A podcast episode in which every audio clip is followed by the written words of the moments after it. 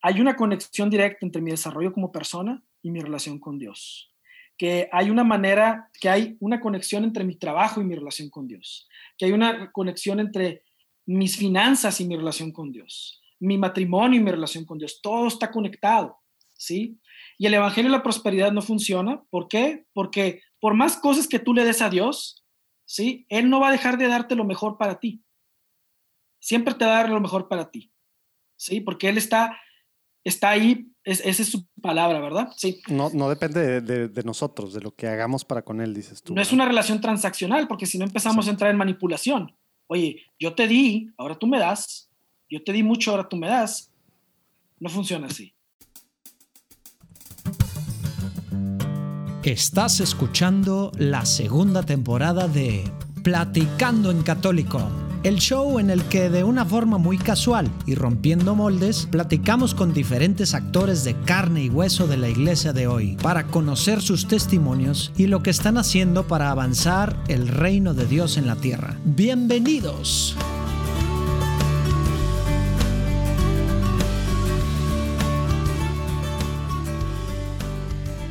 ¿Qué tal? ¿Cómo nos va empezando la Semana Santa en casa? Qué extraño, ¿verdad? Pues esta es la cuaresma que pues Dios quería que tuviéramos, ¿verdad? Nos está sirviendo mucho para reflexionar muchas cosas, para salirnos de nuestra comodidad, aunque pareciera al revés al estar en nuestra casa, para pensar en los demás, para, pues, para aprovechar a nuestras familias y, darnos cuenta de, cuánto realmente pues extrañamos los sacramentos, a poco no. Y bueno, tantas cosas que están pasando buenas como reacciona algo terrible como es lo que está pasando con la pues con esta pandemia en todo el mundo. Estamos orando mucho por ustedes, por sus familias y bueno, pues por todo el mundo, ¿verdad? Uniéndonos al Papa y a nuestros obispos locales que tanto nos han pedido que, que oremos. Y bueno, pues empezamos esta Semana Santa platicando con, con Enrique Guajardo Quique, con quien me tocó vivir una experiencia de un año casa de discernimiento vocacional en el 2005, 2006, algo así. Y bueno, pues él está ahorita en Tennessee. Él tiene un blog desde hace muchos años, 5 años. Tiene un podcast desde hace también como 3 años. Y, tiene muy claro esta parte que a veces como católicos pues batallamos, ¿no? Que, que es la parte de mezclar, ¿verdad? O de que somos un cuerpo, un alma, ¿verdad? Y, un espíritu y todo está conectado, ¿verdad? Y a veces pues sí, somos muy fieles o muy devotos o hacemos ciertas cosas, pero, pero no lo metemos, digamos, a la parte del trabajo, a la parte de nuestro desarrollo, personal. Y bueno, que se ha metido mucho en esa parte, de la mano de un sacerdote carmelita. Entonces, bueno, mezclando cosas como la psicología, la, el desarrollo personal, la ayuda, autoayuda, etcétera, para el ser mejor, pero todo basado en las escrituras. Padrísimo. Platicada, de repente van a ver que, que me agarro yo ahí por la tangente en algunas cosas. Pues ya saben cómo soy para empezar. Pero, pero bueno, creo que van a disfrutar. Está padre lo que está haciendo Quique. Está padre que haya pues gente haciendo este tipo de cosas, escribiendo, hablando de estas cosas. Vamos a, vamos a, a ver qué les parece a ustedes y bueno, acuérdense que en platicando en católico.com ahí pueden ver todo lo platicado y va a decir mientras manejan, pues ojalá que no estén manejando mucho ahorita, pero, pero bueno, si donde quieras que estés, puedes meterte a platicar en católico y ahorita también es buen momento para compartir por, por WhatsApp, por Facebook, por, por Instagram, por donde quieras esto. Acuérdate que entre más gente conoce historias como la de Quique, gente así que está dándole con todo desde su trinchera para para extender el reino de Dios, pues mejor para todos, ¿no? Se están tocando almas, ¿no? Gracias a todos los que nos están escribiendo, a los que nos escriben, para, pues sobre todo en estos tiempos difíciles, ¿no? Eh, dándonos gracias y, pues pidiéndonos que invitemos a tal o cual gente, o recomendándonos, o diciendo que algún testimonio de cómo los tocó, pues algunos de los episodios. Gracias, en verdad. Estamos pidiendo mucho por ustedes. Y pues síganos escribiendo, síganos contactando ahí por las redes sociales, que espero yo que, que no se, que pronto revivan, ¿verdad? Porque sí las hemos tenido muy abandonadas. Pero bueno, nos vemos del otro lado. Disfruten.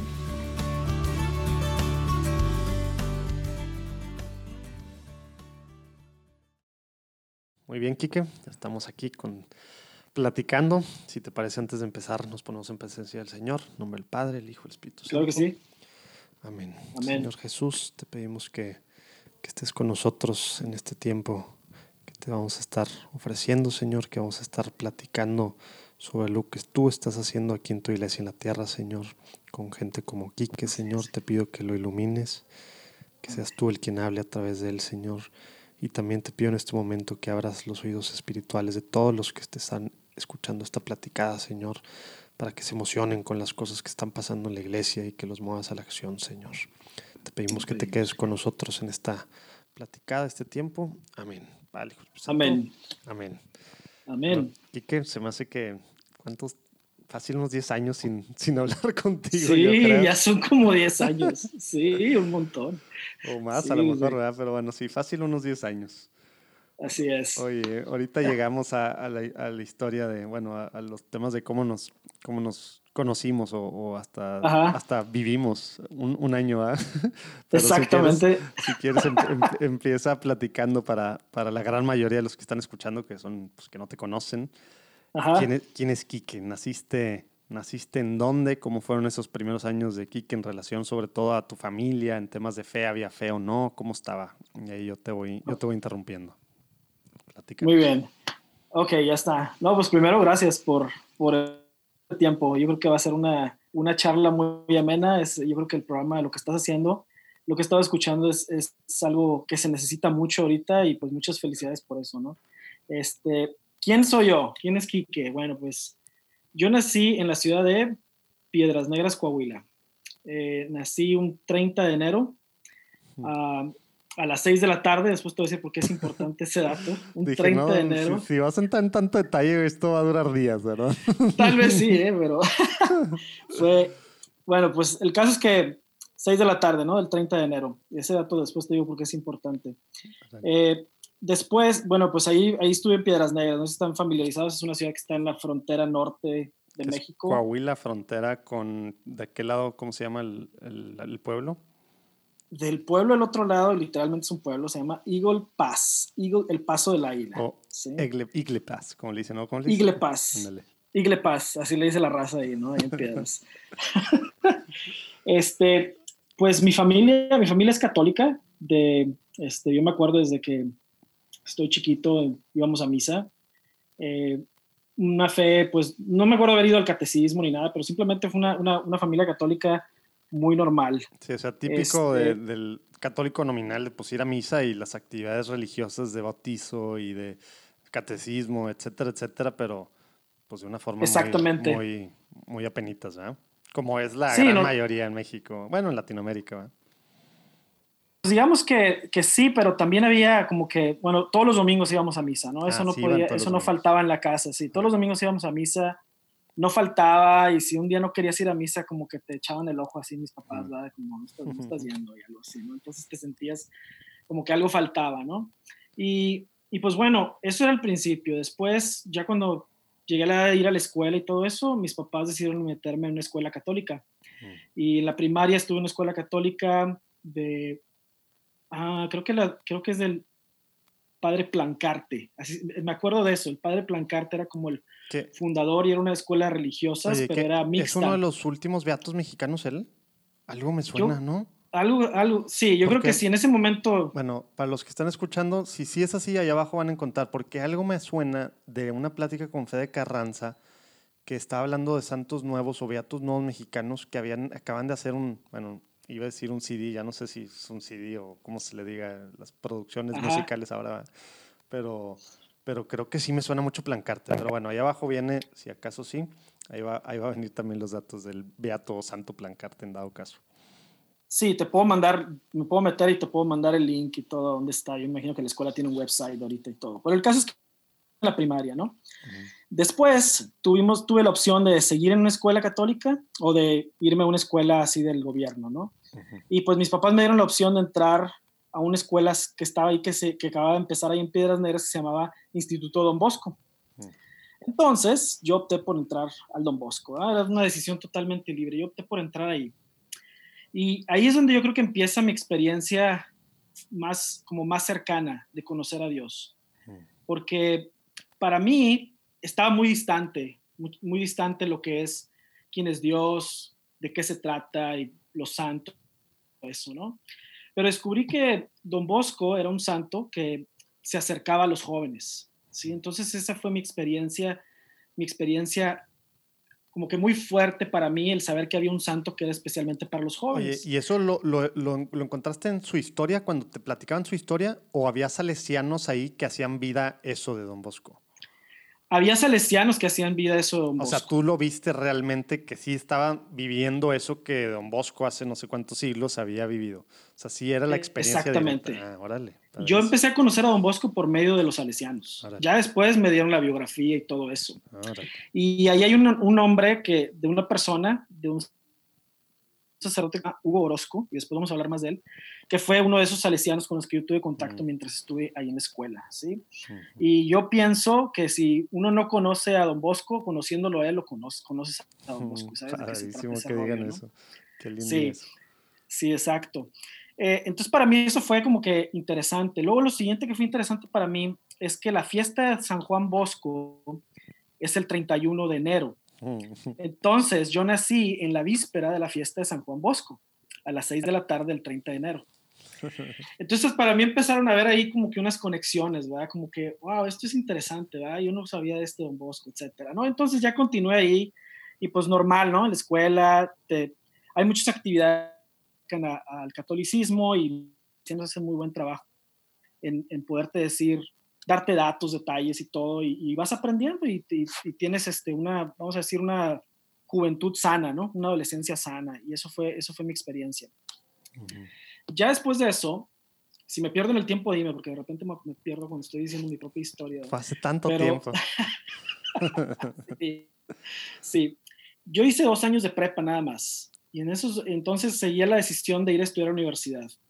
Y ahí en Piedras, en ese tiempo, bueno, pues yo, yo, nací en 1978, tengo 42 años, entonces en ese tiempo en Piedras no había muchas universidades, no había, más estaba la universidad de ahí, había como tres carreras, ¿verdad? Y para mí, pues yo no sabía qué carrera estudiar.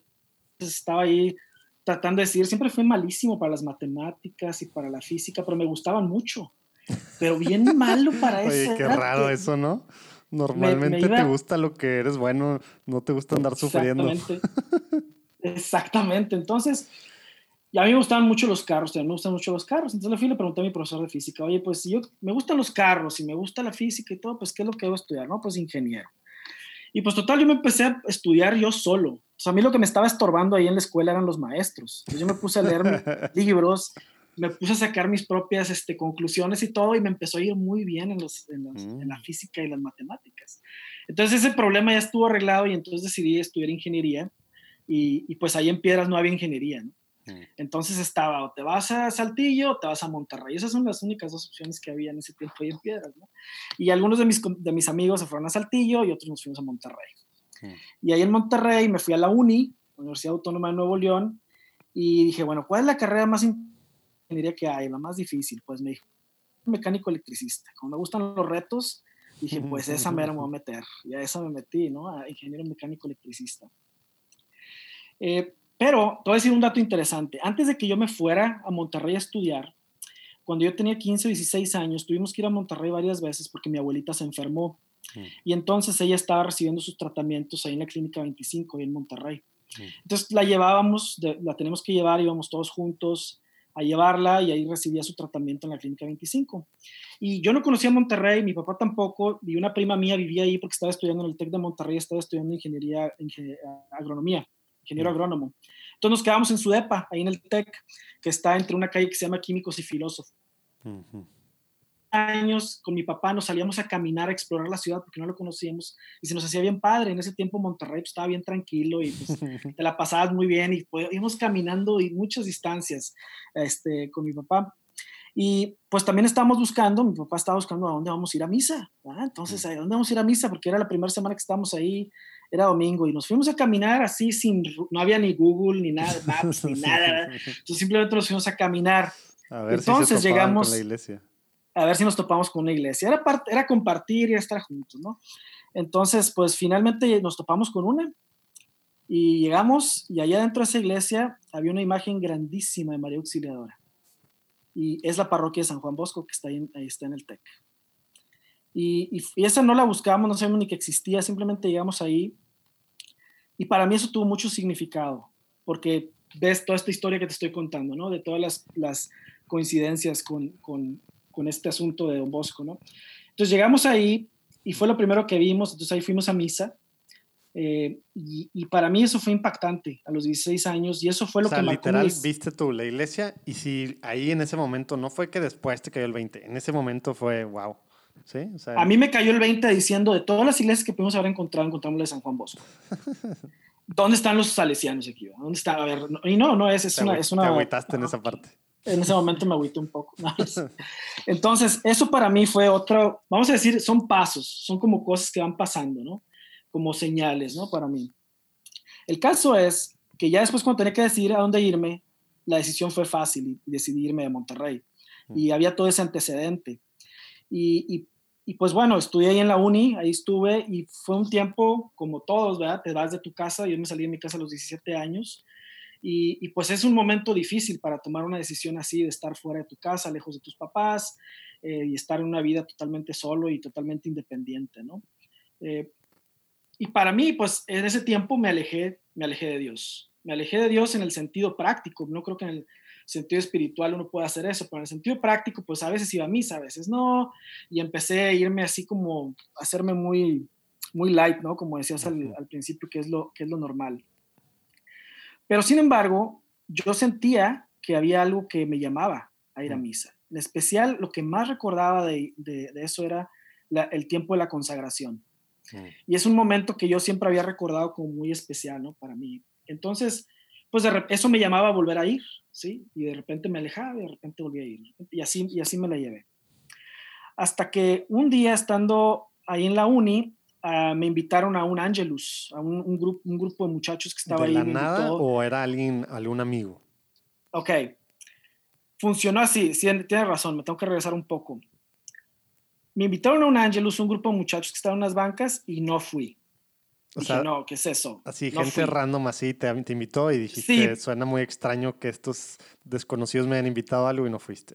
Exactamente, no fui, pasé, estaban unas bancas ahí, todo el mundo pasaba por unas bancas que estaban ahí, iba pasando por ahí, alguien me invitó, dije, no, pues no, gracias, y ya se acabó, ¿no? Después lo que pasó es que una persona que es de Piedras Negras, que, que yo conocía de vista nada más, ni, ni, nomás la conocía porque no, nos fuimos en el mismo camión, la gente se iba en camión de Piedras a Monterrey, Ajá. y entonces te topabas con la raza que iba de regreso, y, y me acordaba yo haberla visto esta persona ahí, y, ya ah, tú eres de piedra, sí, ¿no? Pues así como que empatizando, ¿verdad? La gente que es del mismo lugar. Tratando ¿no? de hacer tu, tu, club. Exacto, algo, tener a alguien que conoces, ¿no? Entonces un día me dice, ¿sabes qué? Me invitaron a, a un retiro y me dijeron que si quería invitar a más gente. Y entonces eh, invitó a otras personas y también me estaba pasando la invitación a mí para ir a un retiro que se llamaba Curso de Nueva Vida en Cristo. Se llamaba el retiro, ¿sí? Bueno, pues yo dije, bueno, pues lo dejé a un lado así lo dejé, no, no, no, escuché, lo dejé así como que sí, después te digo. Y al poco tiempo esta persona me insistía y me dijo, oye, ¿sabes qué? Necesito que me digas porque van a cobrar, ¿verdad? Y necesitan saber si vas a ir o no vas a ir. Y dije, ah, caray. Típico gancho para comprometer, ¿verdad? Van a cobrar, ¿cómo que van a cobrar un retiro, ¿verdad? No puede ser, para mí era, no lo había escuchado antes, nunca me habían cobrado ningún retiro en, los, en donde yo estaba, ¿verdad? Entonces dije, bueno, pues esto significa que es algo, esto es algo más en serio, ¿no? Entonces ya después de ahí insistirme porque tenía que pagar, ¿verdad? le dije, bueno, pues sí voy a ir, ¿verdad? Y ya. Hello. Este, decidir el retiro, exacto. Y, y, estando ahí en el retiro, eh, pues había muchos otros, muchos otros chavos y chavas de ahí de la universidad, eh, la, y había una serie de pláticas que no estaban dando religiosos, ni monjas, ni padres, ni nada, y eso a mí me llamó mucho la atención hmm. y también se me hizo atractivo, ¿sí? Entonces, una de las charlas que más me acuerdo fue... ¿El hecho de que fueran laicos o el hecho de sus edades? El hecho de que fueran laicos, mm. sí. El hecho de que fueran laicos y también tal vez sus edades, pero más que fueran laicos, mm. la verdad. Entonces, este, la charla que más me llamó la atención, la que más me impactó fue la del amor de Dios. Mm. Y empecé a sentir una cercanía de Dios que yo no había sentido desde que había estado en el Don Bosco, ahí en la, en la secundaria y en la prepa, ¿no? y volví a sentir esa cercanía de Dios y como que se volvió a, se empezó a mover otra vez eso dentro de mí que estaba, que estaba ahí.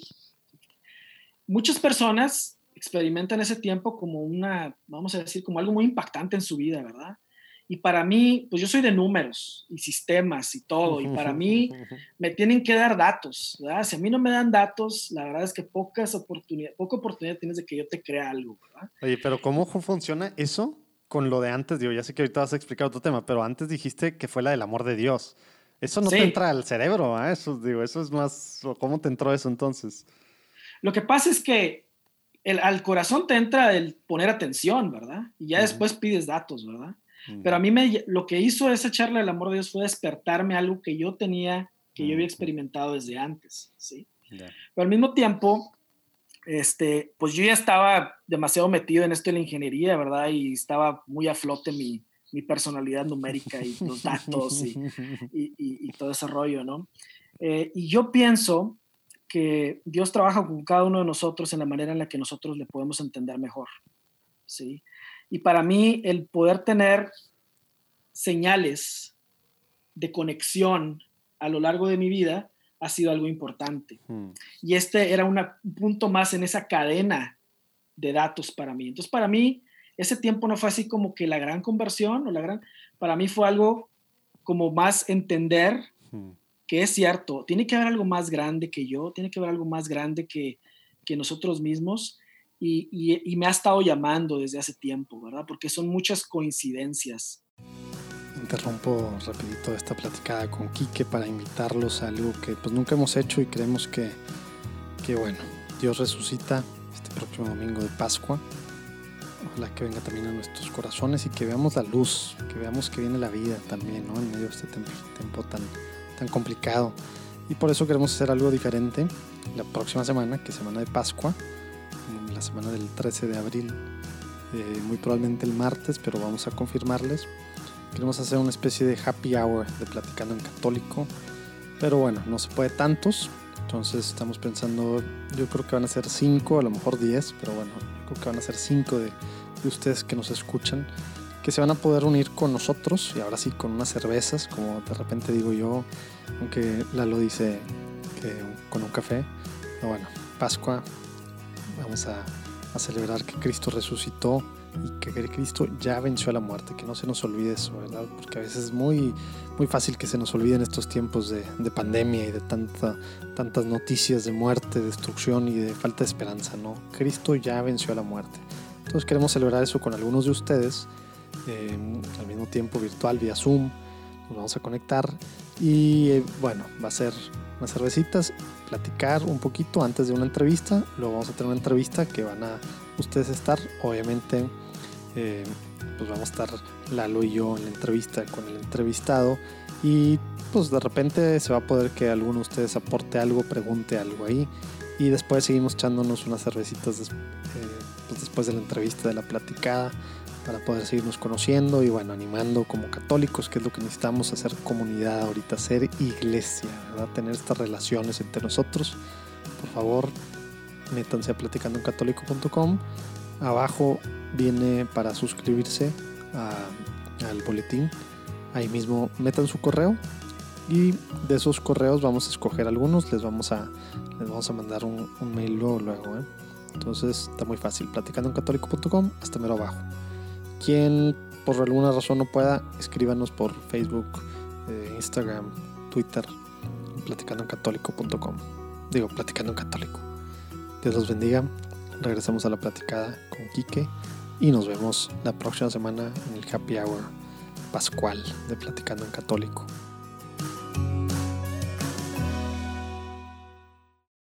o sea, tú veías el caminito, la liga en todas las cosas y simplemente era una cosa más que iba diciéndote hacia dónde.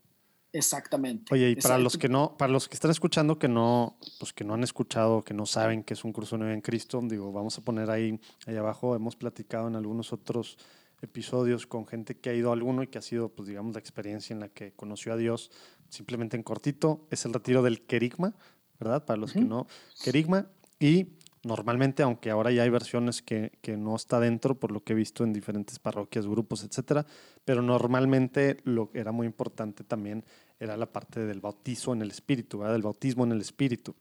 Por eso, digo, esto era el retiro a, grosso modo, el querigma para llegar a, a, Dios y el bautismo en el Espíritu. En esa parte, por tu mente, digamos, lo que estás diciendo, describiendo de tu mente, ¿cómo se te hizo esa oración?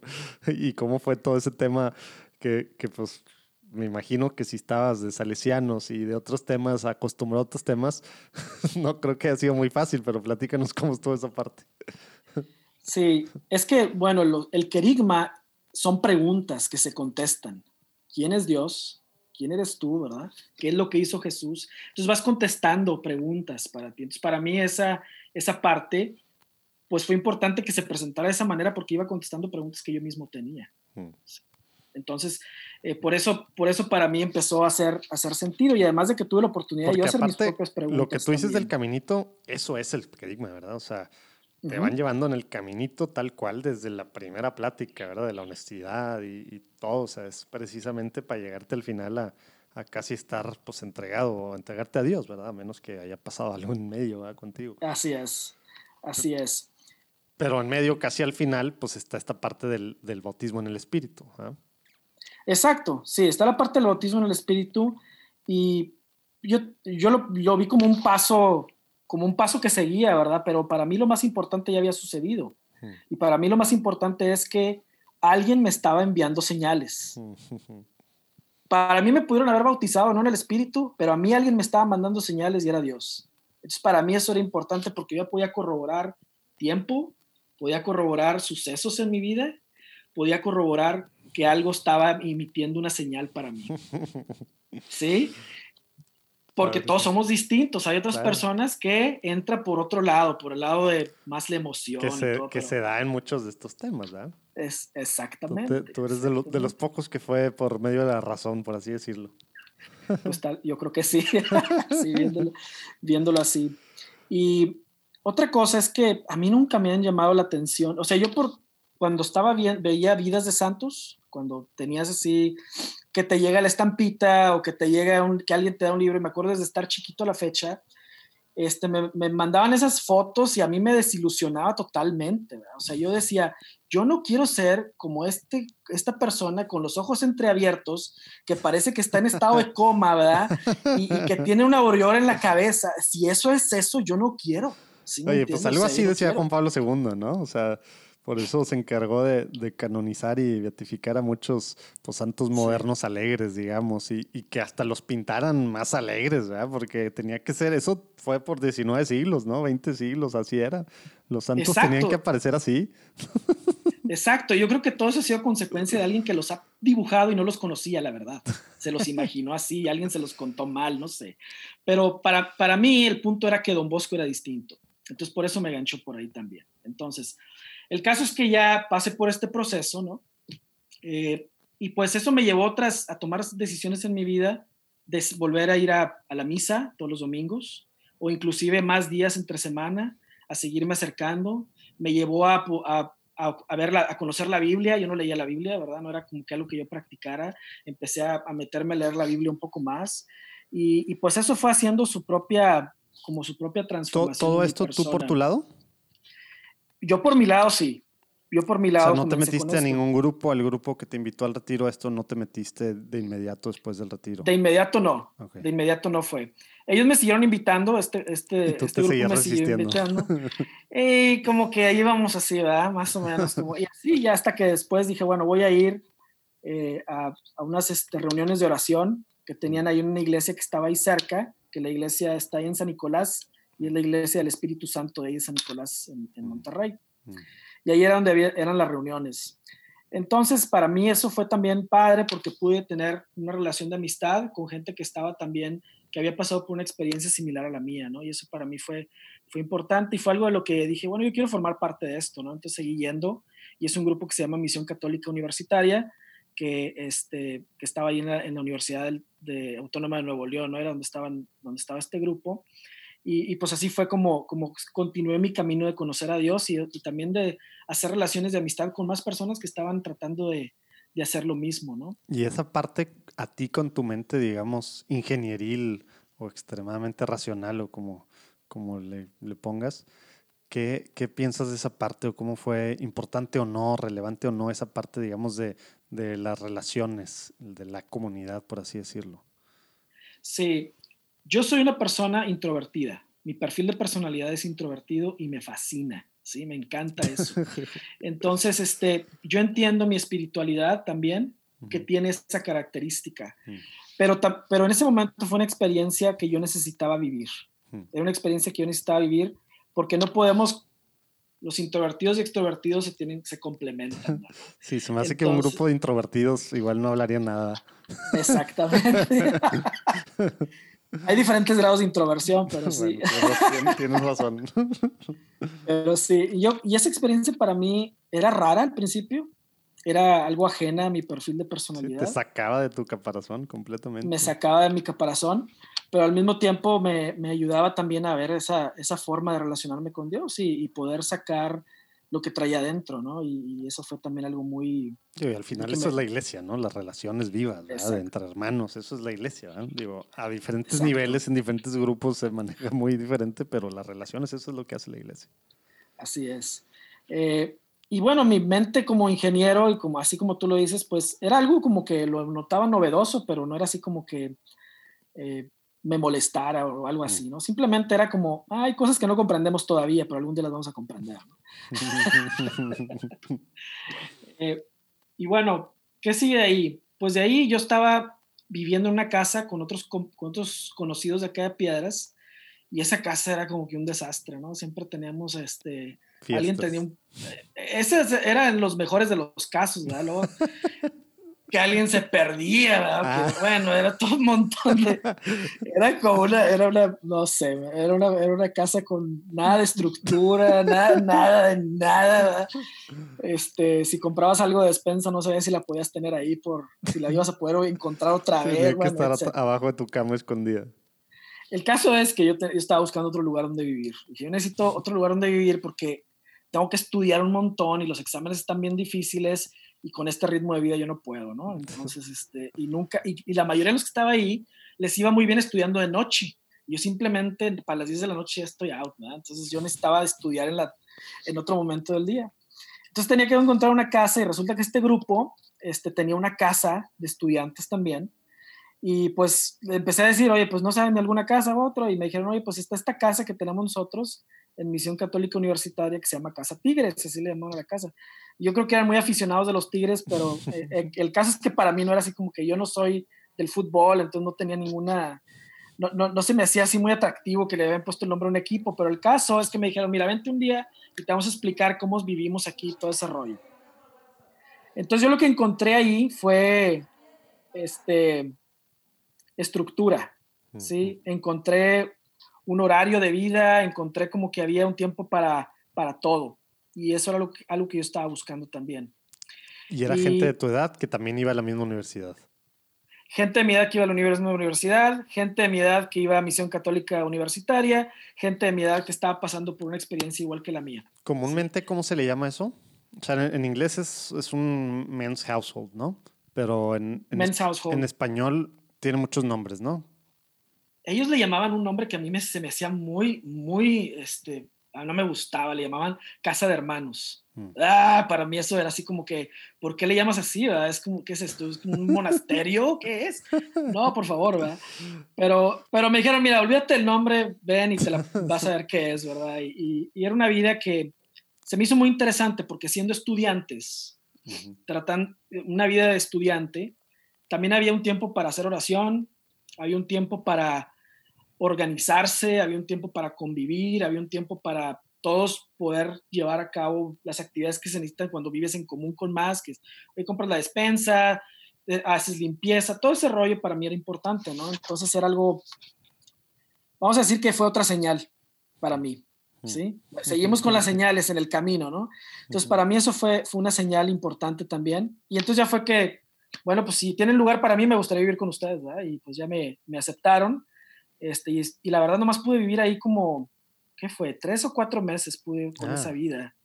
Entré y nomás pude tres o cuatro meses y después dije... O sea, de que aguantaste, no, no aguantaste. De que aguanté, no aguanté, no aguanté. dije, que no puede ser, esto desde a lo lejos se veía muy bien, pero ya estando ahí dije, ay, no, no, se me hizo demasiado... Es decir, la, la, la palabra se me hizo ñoño. Se me hizo muy loser. Se me hizo muy, ah, me tengo que salir de aquí. Entonces, pues le estoy aquí, ¿saben qué? Me tengo que salir, no puedo más, esto no me gusta y, y, pues me salí. ¿sí? O sea, pero lo que no te gustaba era, cuando dices ñoño, la intensidad o era simplemente el tipo de actividades o el tipo de pláticas que se te hacían ñoños? Todo. Todo. O sea, realmente era una cosa que nada más no empataba contigo. No empataba conmigo. Entonces me salí y pues me fui a vivir a otra casa con otro, con otro compañero, más, con más orden, y ahí seguimos, ¿verdad? Pero yo sentí dentro de mí que tenía que regresar a esa casa. y yo no sabía por qué, yo estaba así como que, no puede ser, no puede ser, no puede ser. Entonces me la pasé como un año y medio viviendo por mi cuenta. Mientras seguías en Misión Católica Universitaria, pero viviendo. Mientras seguía en Misión Católica Universitaria, sí, o sea, eso se me hizo, se me hizo padre. Eh, yo no sé en qué momento, no, no tengo así mucha claridad. Sentí que Dios me pedía más en serio con Él, más en serio.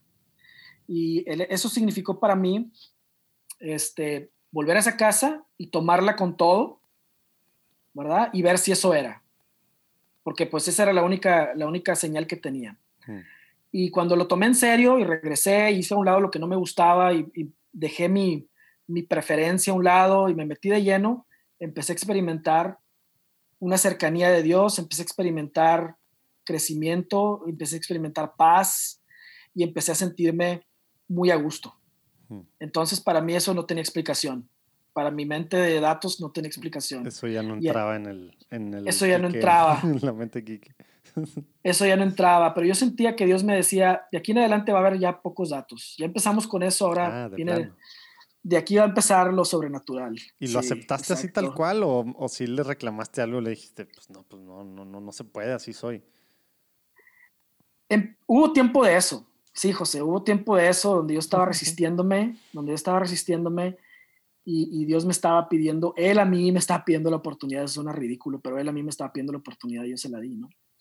Y, y eso fue, vamos a decirlo, empecé a cambiar, y empecé a hacer un lado la razón un poco y empecé a dejarme sorprender por Dios. Qué difícil.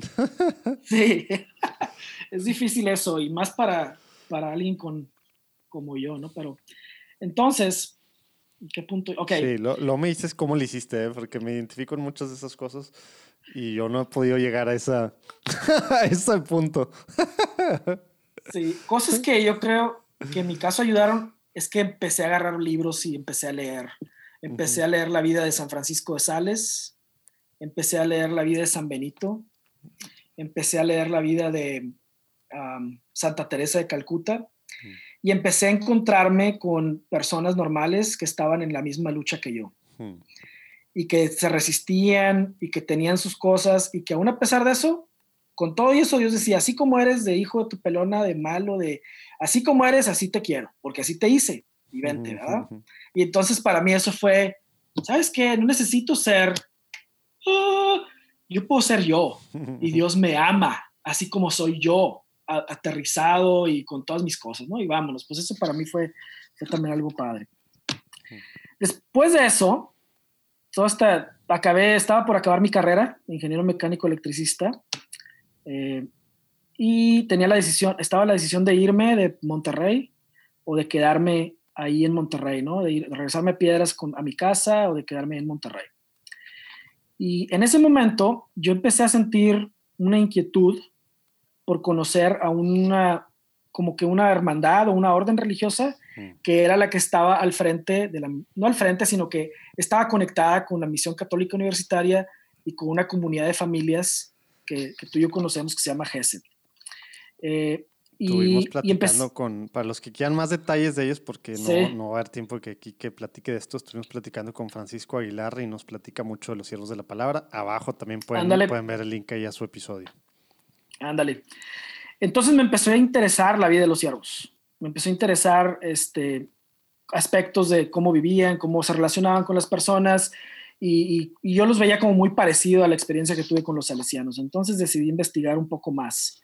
Y una de las cosas que yo he pensado es que en todo este tema de la vocación, de cómo decidir tu vocación, ya la retrospectiva y en lo que estoy haciendo ahorita, que después vamos a platicar, se me hace que hay demasiada ignorancia al respecto. Pero nada más en eso. no solo.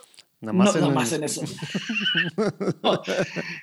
Y no solo en lo que se refiere a la vocación del, del estado de vida, pero también a la vocación de tu carrera, tu vocación profesional. Oye, lo bueno es que eso está cambiando, por lo que entiendo, ¿no? O sea, porque antes, pues ah. sí, a los 17 años tenía uno que escoger la carrera y no tenías ni idea de qué onda. Y ahora entiendo, al menos el tech ya no es así, ya es como en Estados Unidos que, que vas medio que escogiendo poco a poco, vas viendo qué rollo, porque pues claro, no tiene ningún sentido que adolescente sin vergüenza ahí decidiendo qué iba a hacer en su vida, cuál iba a ser su profesión y sin ninguna guía, como tú dices. Sin ninguna guía, sí. Y no, y, oye, tú te quedarías con, tú le, le darías tú decisiones, ¿tú confiarías en las decisiones de un joven de 17 años ahorita? Oye, ¿sabes qué? Yo escogí eso a los 17 años y sobre piedra está escrito y no lo cambio. Eso, eso quiere decir que tú le estás confiando a un joven de 17 años el resto de tu vida, en esa madurez que tienes. No, funciona, no funciona. Bueno, el caso es que para mí me llamaba la atención y, y entré en el proceso vocacional con ellos. Estuve cuatro años ahí y eso me ayudó. ¿Qué quiere decir ahí? O sea, ¿te fuiste a vivir con ellos? ¿O me fui a vivir con ellos. ¿Lo seguías de lejos? ¿Qué significa eso? Sí, un año me fui a vivir con ellos. Ok. ¿Sí? De manera como visitante. Después de un año hice un compromiso para conocerlos más a fondo. ¿Sí? Que ese duró tres años. ¿Sí? Y luego el último año es un compromiso ya para más de cerca y decidir si quieres hacer un compromiso más de largo plazo, pero todavía no perpetuo. Y ese fue mi último, mi último año. Es, es más o menos el proceso. ¿sí? Entonces estuve tres años viviendo en Monterrey y luego un año me fui a, la casa, a una casa que tienen acá en, en Michigan, en Estados Unidos, y ahí estuve un año. ¿sí? Y pues yo seguí en esta búsqueda de Dios porque Dios me había hablado, Dios me había dado señales, Dios quería algo más en serio conmigo. Y yo estaba en esa búsqueda y por eso, pues ahí estamos, ¿no? a ese punto llegué. Pero cuando llegué a Estados Unidos, yo empecé a sentir que ese no era el lugar. Sí, empecé a sentir dentro de mí que no era el lugar. Y yo dije, bueno, pues esto es, ¿qué, es, qué broma es esta, no? Yo no me sentía a gusto conmigo mismo, no me sentía en paz, etcétera. Entonces el caso es que dije, pues aquí no es y no sé dónde es, pero aquí no es. Entonces me tengo que regresar a México. Y pues fue un ejercicio de confianza en Dios, porque pues si has visto, si ves esta historia, es una historia de confianza y luego de repente, ¿sabes qué? No, aquí no es. Me equivoqué. y, eso, por ejemplo, te habías graduado cuatro años antes y todo este proceso de, pues, de discernimiento vocacional, ¿tú no estabas trabajando o estabas trabajando? O sea, ¿qué, está, qué había pasado con tu carrera? Porque esa es la parte más difícil de la decisión, creo yo, de, de, empezar a discernir algo. O estás dejando cosas o estás poniendo en pausa o no sé qué fue lo que, fue lo que hiciste tú. Sí, el primer año que estuve como invitado, estaba trabajando en el TEC. Mm. Sí, estaba trabajando en el TEC y aparte estaba como, ellos me estaban pagando, me estaban dando una beca para hacer una maestría. Yo decidí hacer una maestría ahí en el TEC de sistemas de calidad y ese primer año estaba yo trabajando ahí en el TEC y me estaban pagando la, la beca el TEC. Mm, ¿sí? Eh, y luego seguí ahí, seguí ahí por, es una maestría de tres años, entonces yo seguí haciendo la maestría que te voy a decir una cosa, esa maestría no me ha servido para mucho. quien, quien piensa, y ahorita te lo digo en retrospectiva, mucho de lo que pensamos que tenemos que tomar, oye, me gradúo y tengo que empezar a trabajar, falso. Me gradúo y tengo que hacer algo, falso, no es cierto. Te voy a decir por qué.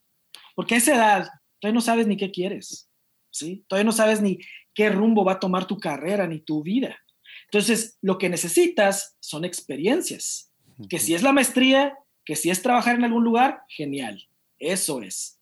Pero no necesitas los títulos ni historial laboral ni nada, lo que necesitas son las experiencias, porque eso va a servir después, pero eso hablamos más adelante, ¿no? El punto es que yo acabé mi maestría mientras estuve en ese proceso y luego ya la terminé y al último año fue que me fui a, vivir a, Michigan para, para el siguiente paso del proceso, ¿no? Y en ese año fue donde decidí, aquí no es, y, y mucha gente piensa, bueno, es que cuando decides tu vocación, si no es una cosa es otra. No, para mí en ese momento. 100 vocaciones. Sí, yo dije, yo no sé qué sigue. Yo no sé qué hacer. Oye, pero entonces no, no es esto otro. No sé. Y no me preguntes que no sé. Y a veces Dios responde que no hay respuesta. Todavía. ok, ok. Entonces me regresé, pero con, imagínate, ¿a qué te vas a regresar a Monterrey? No sé. ¿Qué vas a hacer en Monterrey? No sé. ¿Y qué vas a trabajar? No sé. Pero lo único que sí sé, lo único que sí sé es que aquí no es. Oye, ¿y este proceso, tus papás qué onda? O sea, no era un, no fue nada extraño para ellos que de repente cuatro años te tomaste para este rollo y en especial ese año que ya estabas 100% dedicado al discernimiento. ¿Cómo fue esa parte? Que a veces pues, Yo creo la que- familia no está en tu mismo canal, entonces pues a veces no es fácil, ¿verdad? por decirlo bonito. Mis papás no estaban en el mismo canal, pero entendían amorosamente lo que estaba pasando. Ellos no entendían mucho de qué era esta, oye, ¿son, pa- ¿son sacerdotes? No, no son. Entonces, ¿qué son? verdad? Pues yo no, o sea, ¿qué son? Pues son religiosos. So- ah, bueno, pues está bien. Y, y no había como que mucha resistencia, pero tampoco había, siempre había la pregunta, bueno, y si no te vas a quedar ahí, ¿qué vas a hacer? verdad? Y, y, que- y tu carrera, y todo lo que estudiaste, y todos los años, y Tirado todo a la lo que hiciste, tirado a la basura. Falso. No fue tirado a la basura. Pero bueno, el punto y, es. y regresaste ahí. Entonces regresé y no sabía a dónde irme. Y yo seguía buscando lo de la vocación. Y ahí fue donde me habló por teléfono una persona que yo había conocido en esta comunidad GESED, que es un padre de familia, que es este, un profesionista también, y, y que era parte de la comunidad, que se llama Arturo Valdés. Tú y yo lo conocemos, ¿verdad? Un el- diácono. el- un diácono, el diácono Arturo, sí. Entonces él me habló y me dijo, ¿sabes qué? Aquí que tenemos una, estamos haciendo una casa para personas que quieren discernir O sea, sobre... fue justo eso cuando venías de allá, entonces. Yo no sabía bien los tiempos. Sí, ya, yo ya tenía el- la decisión de regresarme Ujú. y a los mes y medio él me habló, yo estando allá, Ah, o sea, yo, estaba, yo Órale. estando allá, pero yo ya me había decidido regresarme y no sabía dónde iba a aterrizar, ¿verdad? Yo estando allá, y él me habla y me dice, ¿sabes qué? Pues tenemos esta casa que va a haber, hay gente que está discerniendo si quiere entrar al seminario o, otra vocación y todo, pues te gustaría venir y, y formar parte de esta casa y ayudarnos a, a dirigir la casa. Y yo había tenido también en mi tiempo que estuve ahí en Monterrey y que estuve en este grupo y en esta comunidad, estuve trabajando con jóvenes bastante porque me gustaba por el espíritu salesiano que tengo, ¿no? Entonces era algo que me, que me gustaba y, el- y entonces ya había algún historial de eso y por eso, por, por eso también se conectaba con algo que yo también quería, quería vivir, ¿no? Entonces dije, bueno, ya se respondió una pregunta, voy a regresar a esa casa. Ahora, ¿qué sigue? Eh, y ahí fue donde pues tú y yo tuvimos el, el- el gusto de coincidir y estuvimos... No hay que entrar en muchos detalles de ese no hay que año. entrar en muchos detalles de ese año, este, pero fue, fue intenso. Papa Benedicto me llamó diciendo que hasta en el momento la intuición de Juan Pablo II de la nueva evangelización tenía que ser más estructurada. Eh, Hablándome simplemente me dijo, yo creo que usted tiene que ser el primero presidente del Consejo para la Nueva Evangelización. ¿Qué piensa? Yo lo miré y mi respuesta fue, Santo Padre, es un desafío.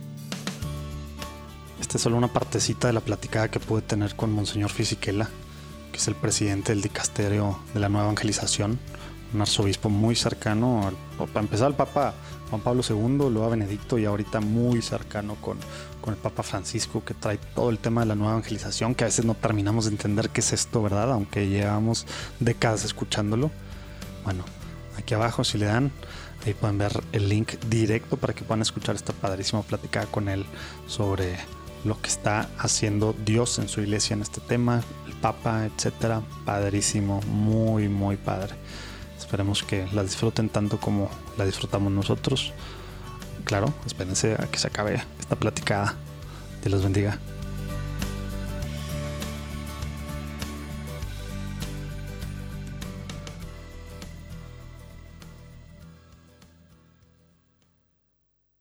Era, era una casa de discernimiento vocacional al sacerdocio y no, Ujú. no se logró nadie, ¿verdad? ¿O sí? No, ¿verdad? O sea, hubo varios que sí se fueron al seminario, diferentes rollos así, pero todo el mundo se Sí. salió, ¿verdad? Jaló, Todo jaló bien salió. el discernimiento.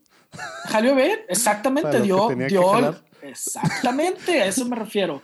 Es, el discernimiento tiene, da una decisión. ¿Cuál es la decisión? Solo Dios y la persona saben. Sí, porque luego somos bien buenos. Ah, no, pues este no logró, no logró terminar, no aguantó para ser siervo o no aguantaron estos para ser padres. Pues no, ese es el discernimiento, es eso. Eso es lo que quiere decir, que te tomaste el tiempo para ponerte a pensar, a orar, a escuchar a Dios y a, y a pues, director espiritual, etcétera, etcétera, para ver tú ya tomar una decisión sobre el camino, ¿eh? Porque al final es tu decisión, ¿verdad? No, no es, o sea, Dios no te va a obligar a nada ni nadie, ¿verdad? Y para eso sirve la, la, casa, ¿no? Bueno, para eso creo que sirvió la casa. para eso. La casa de, discernimiento que, que tuvimos. sí, yo creo que, dio resultado. Duró que duró nomás un año. este, y para mí ahí fue eso, porque tú dices, yo decidí, dije, ¿sabes qué? Yo aquí tampoco creo que es mi vocación, el sacerdocio no es mi vocación, y, volver con los, con los siervos tampoco, y ninguna de las otras eh, eh, órdenes que pudimos conocer a través de que fueron invitados a la casa que llevábamos, también podíamos conocer de otras este, tradiciones, ¿no? De otras, de otras órdenes. Y entonces yo, me, yo simplemente decidí ser este, independiente, como dicen, me fui yo solo eh, y entré en un grupo de ahí mismo de la comunidad GESET, que es un grupo donde hay profesionistas, que es el mismo grupo en universitarios, pero eran profesionistas. Y ahí en ese grupo fue donde conocí a Karen, que es mi esposa ahora, este, y nos conocimos de una manera súper así, simplemente casual casual, ¿verdad? Y, y, empezamos a tener cada vez más contacto, más contacto, platicando, etcétera. Luego nos hicimos novios y luego finalmente pues ya decidimos, decidimos casarnos, ¿no? Y tenemos ahorita, tenemos cuatro hijas, este, y pues bueno, ha sido para mí, no, si lo volviera a hacer, volvería a tomar la misma decisión, ¿no? yo volvería a hacer lo mismo. Pero hablamos de señales, hablamos de señales al principio. Y te acuerdas, o sea, yo regresé sin saber a qué iba a regresar. Y Dios tiene algo preparado y eso era lo que tenía preparado para mí y me pidió confiar. A mí que pido datos, me dijo, te vas a ir sin datos, te vas a regresar sin datos, te vas a regresar sin tiempo de profesionista, tienes tu maestría, pero no te sirve para nada, no más es un papel, ¿verdad? No tienes experiencia en eso, ¿verdad?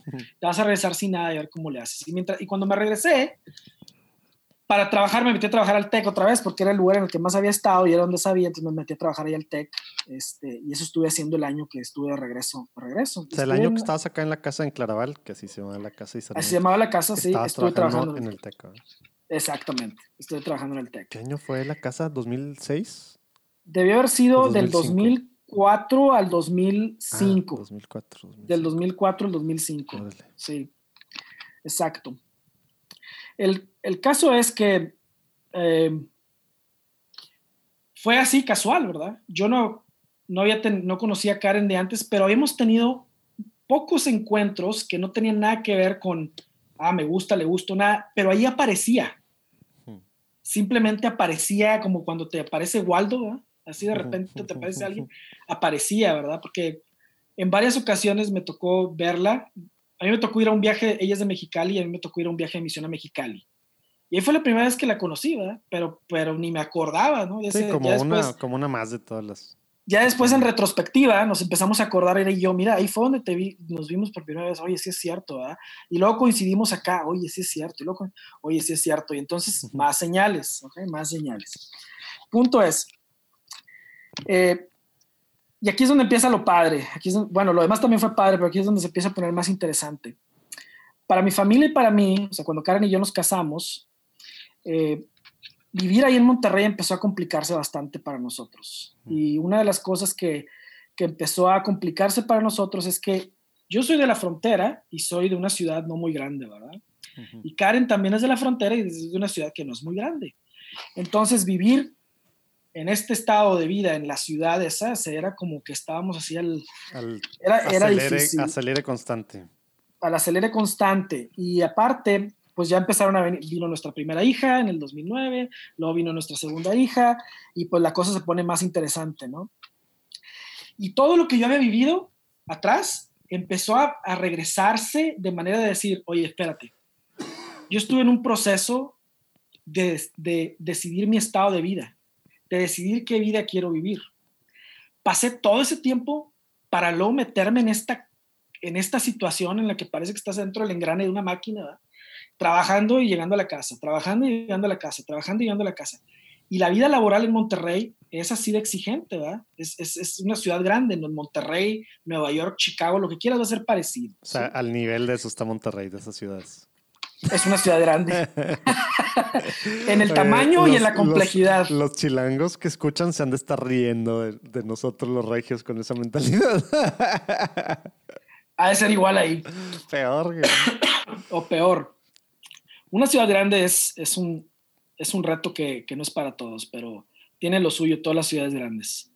Y yo muchas veces me quejé de Monterrey, cómo manejaban en Monterrey. Si ves cómo manejan en Chicago, están igual o peor. Es, es casi lo mismo, la misma onda, pero bueno. El punto es que para mí eso estaba siendo como que muy contradictorio. ¿sí? Estaba siendo contradictorio y, y, me puse a investigar, bueno, ¿cómo es que esto es la vida la que uno, esta es la vida que uno tiene que vivir? ¿Cómo es que este es el, por qué vamos a vivir por default?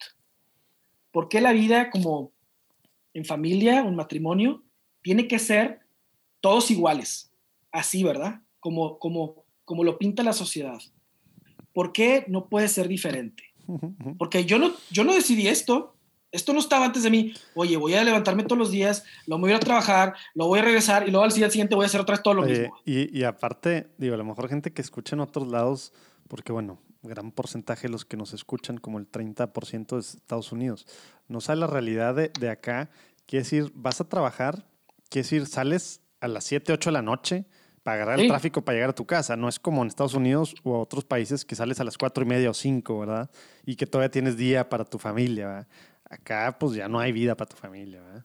Básicamente. Exacto. Exactamente, en ese punto tienes toda la razón. La realidad laboral en México es demasiado demandante cuando estás en un formato tradicional, ¿verdad? Cuando estás ahí, es demasiado demandante. Y, y para mí eso no hacía sentido. ¿Y sabes qué? Esto no hace sentido para mí. Y no puedo, me estaba, no tenía ni tiempo de relacionarme con mi familia, mucho menos con Dios tanto, ¿verdad? Y aunque había los canales para hacerlo, el ritmo para mí de vida eh, tenía que ser distinto, algo tenía que ceder, ¿sí?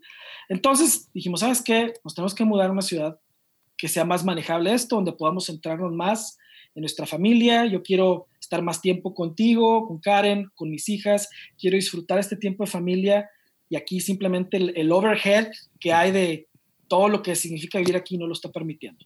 Entonces, ¿sabes qué? Hay que tomar una decisión difícil. ¿Fue, ¿Fue del día en la mañana eso? ¿De repente te quedó el 20? ¿O fue un proceso así que era de que no se me está saliendo las manos esto? Fue un proceso de incomodidad, sí. Mm. Fue un proceso de incomodidad. O sea, haz de cuenta que te empiezas a sentir bien incómodo, como tú dices, dices, llego a las 7 de la tarde. Si bien, hago, si bien te va, ¿verdad? Si bien te va, ¿verdad? Y, y, de repente hasta se te empieza a olvidar cómo te llamas, ¿verdad? Y estás bien, está bien grueso eso. Entonces dije, ¿cómo es posible que todo esto que yo aprendí no lo pueda aplicar ahora?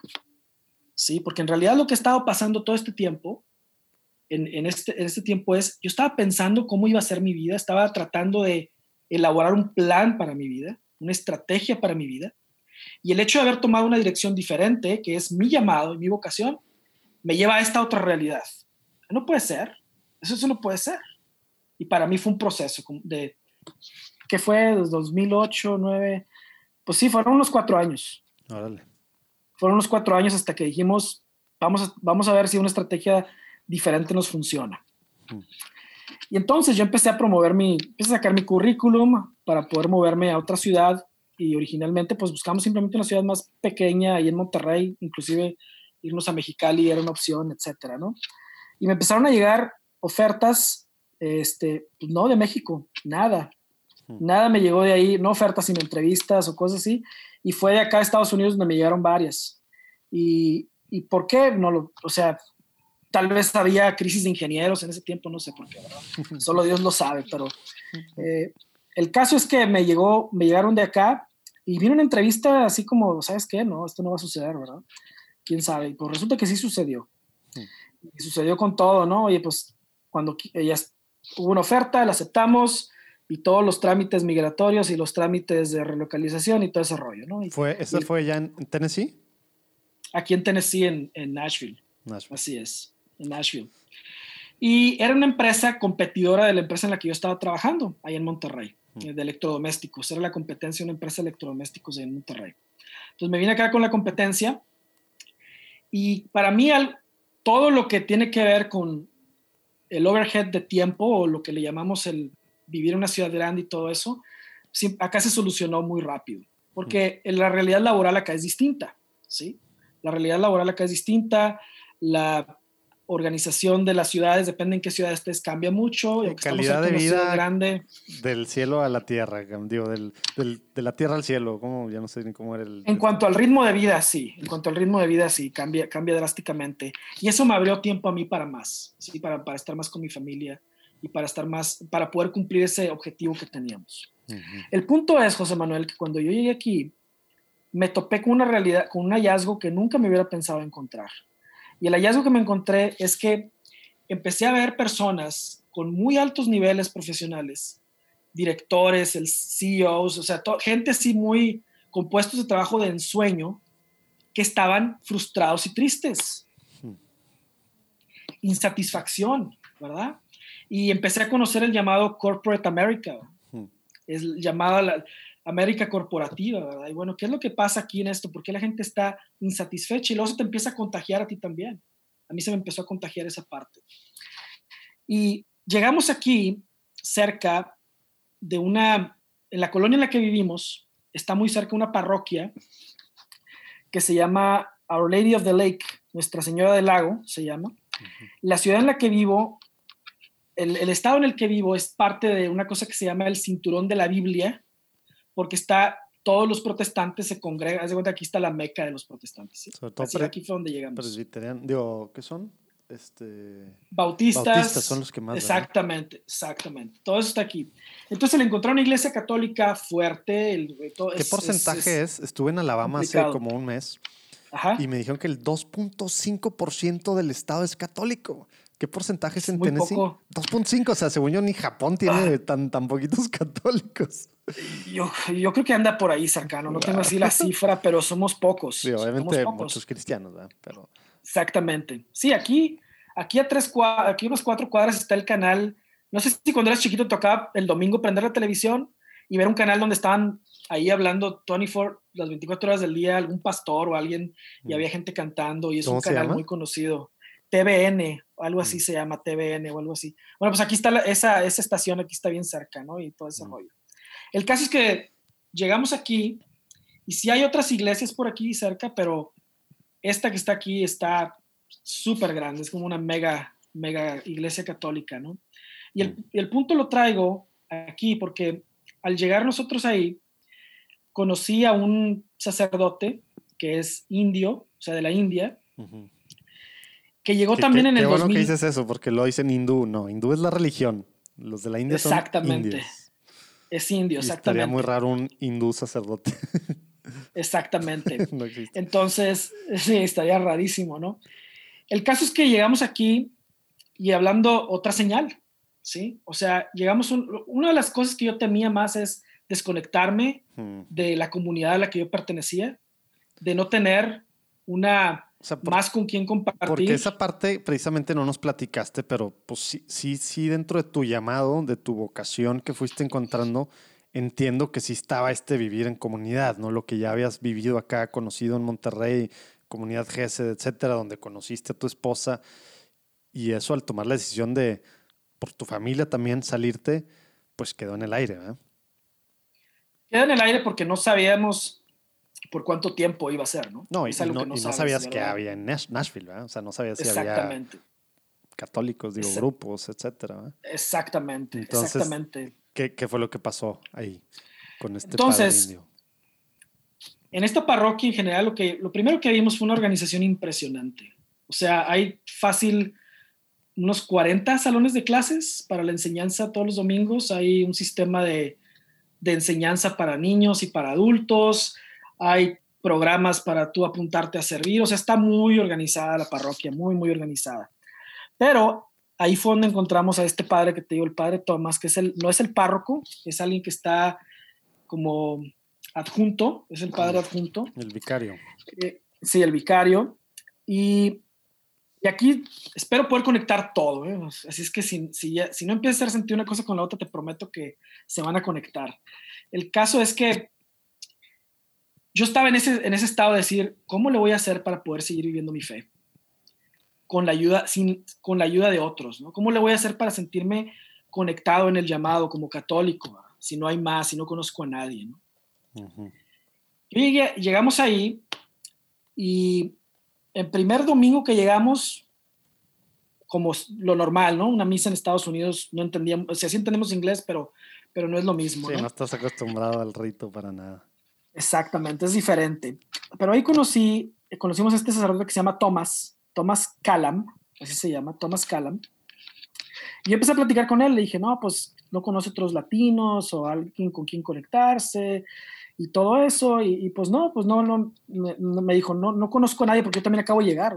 Mm. Yo también estoy aquí, acabo de llegar en el 2012, pero, pero pues estoy dando pláticas los, los domingos aquí. Si quieres venirte, pues a lo mejor ahí vas a conocer más gente y pues, pues tal vez, ¿no? Bueno, el caso es que empezamos, empecé a ir a sus pláticas que da los domingos entre una misa y otra. Pero desde que empezamos a escucharlo, cómo hablaba, algo me empezó a llamar mucho la atención. Demasiado. Y lo primero que me empezó a llamar la atención es que yo pensé que el hombre tenía 50 años de edad, aproximadamente le calculé eso, ¿verdad? Y, y, luego, y luego nos dice, no, pues, me dice, tengo 77 años, ¿verdad? ¿Qué? Se pinta el pelo, ¿verdad? No, no, no, nada, o sea, tiene algunas canas aquí en la barba. El, caso es que yo empecé a, a sentirme demasiado intrigado por eso. Y dije, bueno, ¿De dónde viene usted? Y todo. ya nos empezó a platicar. Con que no sales con que era vegano y por eso, ¿eh? porque vas a perder al 80% de la audiencia. No, no tiene nada que ver con eso. Te voy a decir con qué tiene que ver. Eh, yo empecé a escuchar homilías donde empecé a encontrar datos de psicólogos, donde empecé a encontrar datos de ciencia, de razón, empecé a encontrar datos, datos duros. Y yo dije, wow, esto es increíble, quiero saber más. Entonces resulta que el padre es doctor en psicología y es doctor en teología. Wow, buena mezcla. Ya ha estado, solamente no ha estado en tres países, yo creo, viviendo toda su, toda su vida, toda su trayectoria. Él es carmelita. Mm y por mucho tiempo fue el director de los Carmelitas en la India y también fue el CEO del hospital más grande que hay en la India. Entonces a mí se me empezó a hacer muy interesante su vida y empecé a querer saber más. Y, y para mí eso hace cuenta que fue algo que nunca me hubiera esperado encontrar. dije, ¿por qué estudio psicología y teología? Para empezar, no son dos cosas que se conecten. Y me dijo, no, pues en mi, en mi congregación tampoco pensaban que eso se conectara, pero yo sabía que había algo más y pues decidieron patrocinarme mis estudios y eso fue lo que he estudiado toda la vida, ¿no? En psicología y teología. Y algo que me dijo es que no puedes conocer a Dios si no te conoces a ti mismo. Es muy difícil conocer a Dios si no te conoces a ti mismo. Es muy difícil poder ayudar a otros a conocer a Dios si no los ayudas a conocerse a sí mismos. Porque Dios puso algo dentro de nosotros que es parte de su creación. La forma en que tú piensas, tu personalidad, tu psique, todo eso fue creado por Dios. ¿sí? Y tenemos muchos avances en la medicina. Conocemos muy bien la medicina y todo ese rollo y sabemos que está la firma de Dios ahí, pero casi no conocemos la nuestra, nuestra psicología y la forma de pensar y es algo que también Dios dejó su firma ahí. Sí, y más a la luz precisamente de Dios, ¿no? Porque muchas corrientes, corrientes por allá afuera, pues sí hay un montón, pero pues luego completamente disasociadas, ¿no? Exacto, exacto. Entonces le platiqué mi situación. Le dije, ¿sabes qué? Mira, esto es lo que me pasa, esto ha sido lo que yo he vivido, esto es lo que estoy ahorita, ya no sé qué, no sabemos qué hacer, ¿verdad? Y, no sé qué hacer en el, hecho de poder sentirme más cerca de Dios, el poder seguir en este camino y poder saber qué es lo que Él quiere de mí. Entonces él me dijo una cosa, me dijo, ¿sabes qué? Dios nunca te va a pedir hacer algo que no quieras. ¿Cómo? Toda la vida me han, dicho, sí, sí, sí, Dios nunca te va a pedir algo que no quieras. ¿Qué? Todo lo que has hecho. ¿Dónde viene eso en la Biblia? Le dijiste. ¿Y dónde está? ¿Dónde está eso? ¿Dónde está eso en la Biblia? Este, me dijo, todo lo que has hecho hasta ahorita lo has hecho porque has querido. Dios no te ha puesto ninguna pistola para tomar decisiones, ¿sí? Pero Él está contigo en tu camino y lo que quiere, lo que tú quieres, lo que son tus sueños más nobles, los que son los deseos de tu corazón más nobles, esos Dios los puso ahí. ¿Sí? Entonces, si estás aquí y si esto es lo que quieres hacer, es estar aquí, vete así como full-heartedly, me dijo, métete, ¿sí? Con todo. Y, con todo. Y lo que está atrás, está atrás. Y si viene lo que estaba atrás otra vez, está bien. Pero confía en Dios, no te va a traer un lugar al que te vaya a hacer no te va a traer un lugar el que te va a perjudicar. ¿Y, te cayó al 20? o sea, ¿le creíste, te cayó el 20 así o dijiste, no, o sea, todavía tuviste un rollo mental con eso que te está diciendo? Sí tuve un rollo, me puse a investigar, me puse a pensar, ¿por qué me dijo esto? Este, y empecé, en mira, ¿cómo te lo digo? Yo tenía rato de tratar de saber qué hacer con esta insatisfacción que veía la gente en su trabajo y esta insatisfacción que yo empezaba a sentir también con mi trabajo.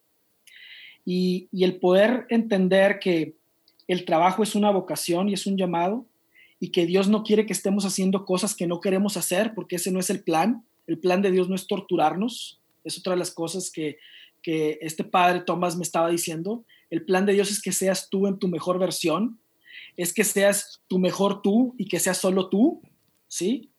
Eso significa muchas cosas y significa que has tomado muchas decisiones atrás que no iban con eso. Y entonces tienes que volver a pensar en qué es lo que tú quieres y también hablar con Dios para saber encontrar ese punto de convergencia. Y ese, ese, ese, ese como decir, ese, ese encuentro me llevó a mí a empezar a hacer algo que siempre había querido hacer, que era escribir. Dije, wow, yo, quiero, yo siempre me acuerdo que quería escribir. Y me dijo, ¿y por qué no escribes? Pues porque, ¿quién lo va a leer? ¿Y qué importa? Escribe. Es algo que Dios puso ahí. ¿Qué tal si Dios quiere que alguien lea lo que estás escribiendo? Pero me gusta tanto que se me, siento culpable. Ah. Hijo, otra vez con tus sí, traumas católicos. Sí, exactamente. Así es, José. No puedes disfrutar, no puedes disfrutar. Y ahí entró en otro tema, José. Me dijo, hay dos vertientes de la iglesia, una negativa y otra positiva. Y si tú te pones a leer la vida, si te pones a leer el Evangelio, vas a encontrar que Jesús solamente tenía un objetivo en su mente, y es tu crecimiento y tu desarrollo. ¿Sí? Oye, pero que el santo no sé qué vivió como no sé cómo, y que el santo no sé qué vivió como no sé cómo, y que el santo no sé qué como no sé cómo. Y me dijo otra cosa que me dejó así clavado, me dijo, en psicología hay patologías estudiadas que conocemos.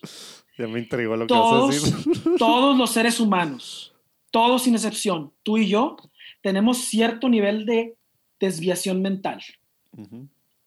¿Tus dedos son perfectos? No. ¿Tu cara es simétrica? No. Todos somos, tenemos cierto tipo de defecto. En el interior, en la cabeza, sucede lo mismo. Todos a diferente grado tenemos diferente nivel de locura. Y la insanidad mental no es impedimento para la santidad. o sea, de plano le dijo locos a los santos en el sentido psiquiátrico de la palabra loco. y, aplica para ti, para mí, dijo también. ¿sí? Un santo es un santo por una sola cosa, por su obediencia a Dios. Por su obediencia a la voluntad de Dios. Eso es. Y, si eso es lo que imitas de ese santo, para ti eso significa una cosa muy diferente a lo que significó para Don Bosco o para San Francisco de Asís o para el que quieras. Hmm. Y no puedes saber en base a lo que conoces de ellos si lo que estaban era luchando contra una patología interna o es algo que tienes tú que imitar. Entonces, si el santo no sé qué iba y se torturaba y hacía no sé qué, ¿quién sabe qué problema tendría él? Ese es su problema. ¿Es el tuyo también? ¿Es el tuyo también? Oye, ¿y, dónde entra ahí? Digo, tengo dos, dos, dos, dudas. No le quiero hacer de abogado del diablo, pero sí le quiero hacer de abogado del diablo. ¿Dónde entra ahí el tema de la mortificación de la carne? Sobre todo, digo, pues estas épocas, bueno, cuando salga esto creo que ya no va a ser cuaresma, pero, pero creo que todavía van a ser tiempos de coronavirus.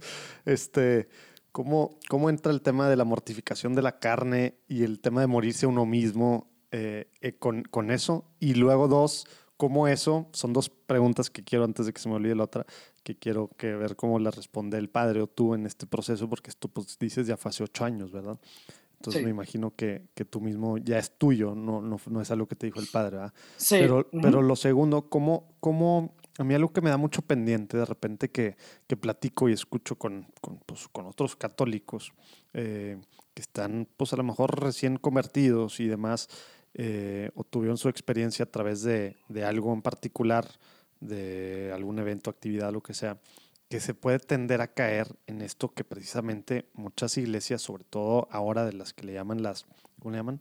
Las, ay, joder, se me fue el nombre de las mega churches, el rollo del prosperity gospel, ¿no? De que todo tiene que ser bonito, color de rosa, etcétera, etcétera, que a mi juicio, pues eso no es evangélico, ¿va?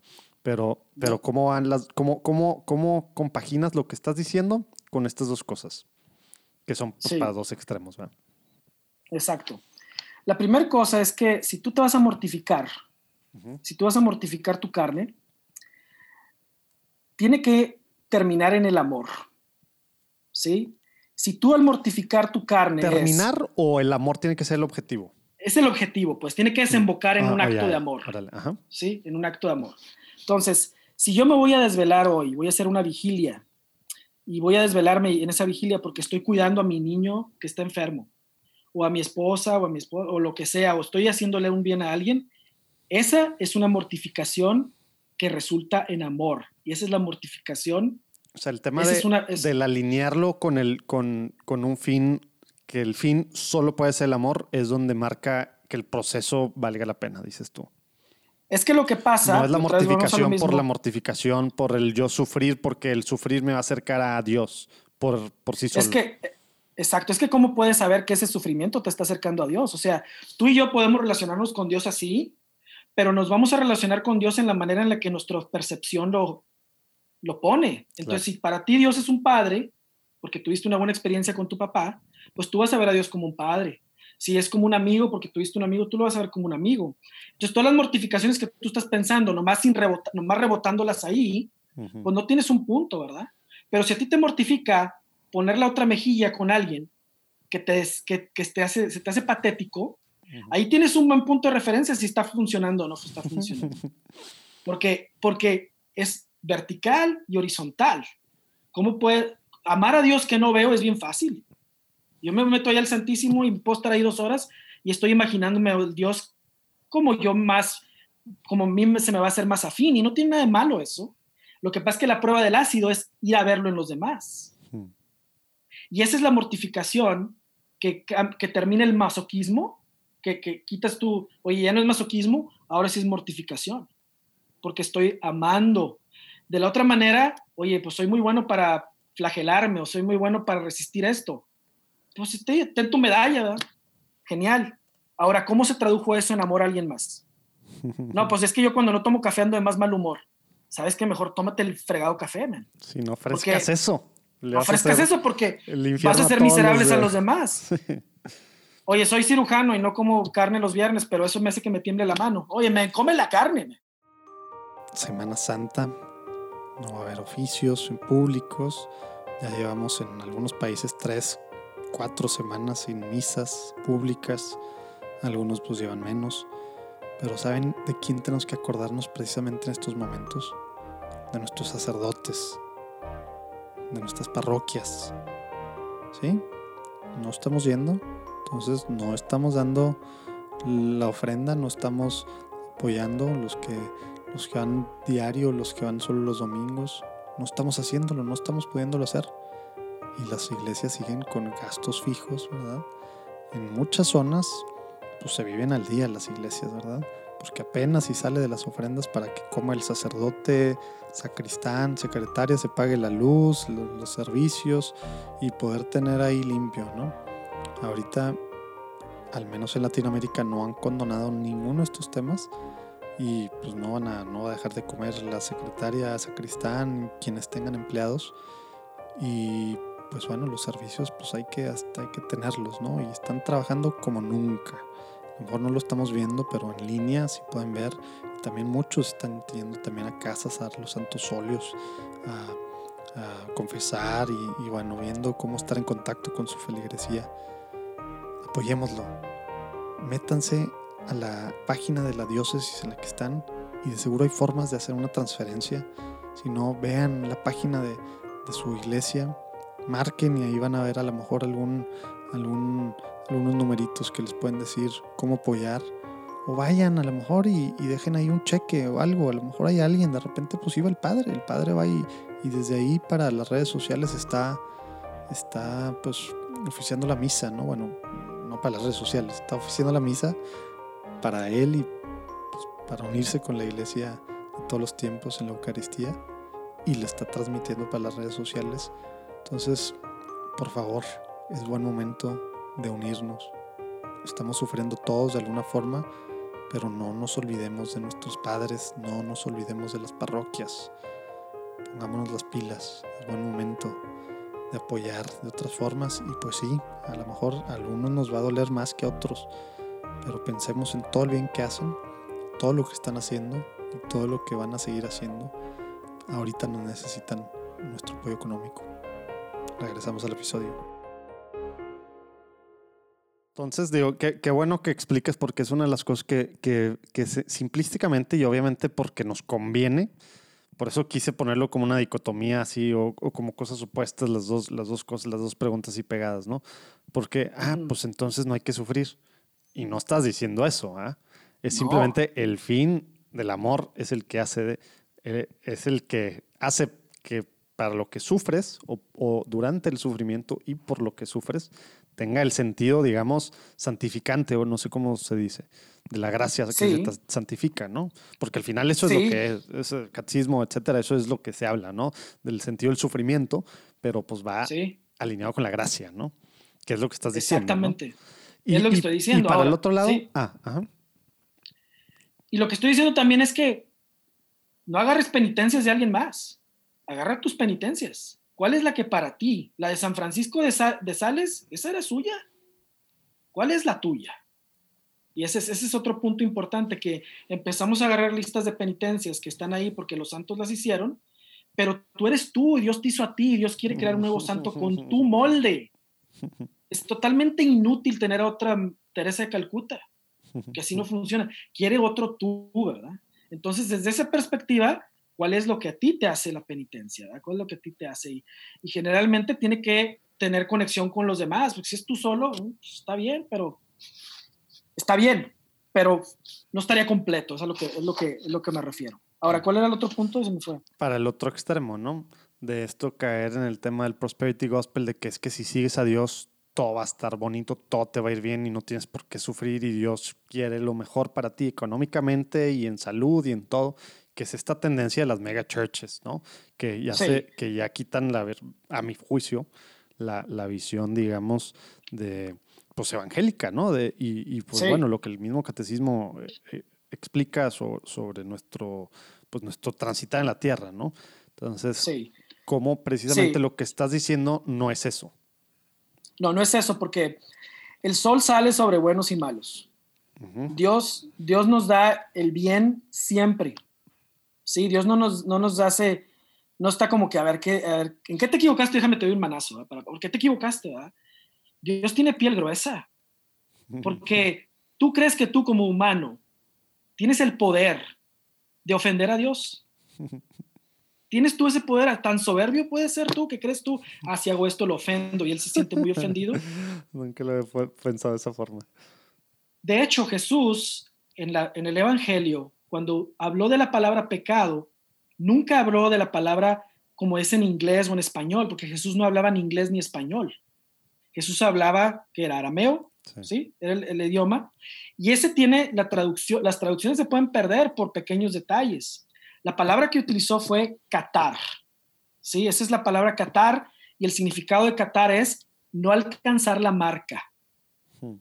no alcanzar la marca. Jesús no habló de me ofendiste, me hiciste un coco, me duele, no. Habló de que tú no alcanzaste la marca. ¿Cuál marca? De la imagen de Dios que está en ti. A ver, pero no estás diciendo que no podemos ofender a Dios. O sí estás diciendo que no podemos ofender a Dios. Nunca. Que Dios se sienta ofendido, nunca vas a saberlo. No, que, que él se sienta ofendido, pues eso no. Pero de que nuestras No. acciones o lo que hagamos, ya sea con, con pues es que, digo, con esto me puedo ganchar mucho. Nomás quiero aclarar esto porque a lo mejor algunos, no quiero aclarar, quiero que, que lo expliques eh, a lo que te estás refiriendo tal cual con el tema de que nuestras acciones al final no ofenden, digo, Jesús pues ya murió, el Hijo de Dios pues ya, ya murió por nuestros pecados, por, por tal, o por Qatar, como, o sea, ya murió por nuestros, por nuestros temas, ¿no? por, por todo lo nuestro, ¿no? Pero, pero también, como, como tú dices, digo, que pensé que ibas a ir más por el tema del jansenismo con esto de las dos visiones, positivo y negativo.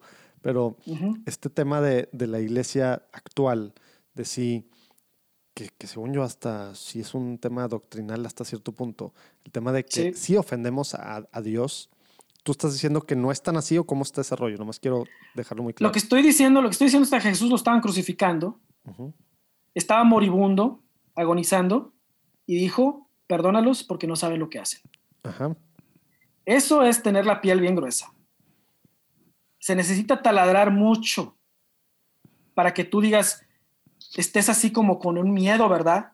El miedo que uno tiene que tener es que el primer mal se lo hace uno mismo. al, al, no alcanzar la marca. Y cuando se dice santo temor de Dios, ¿qué significa entonces? Para empezar, ¿de dónde viene la palabra temor?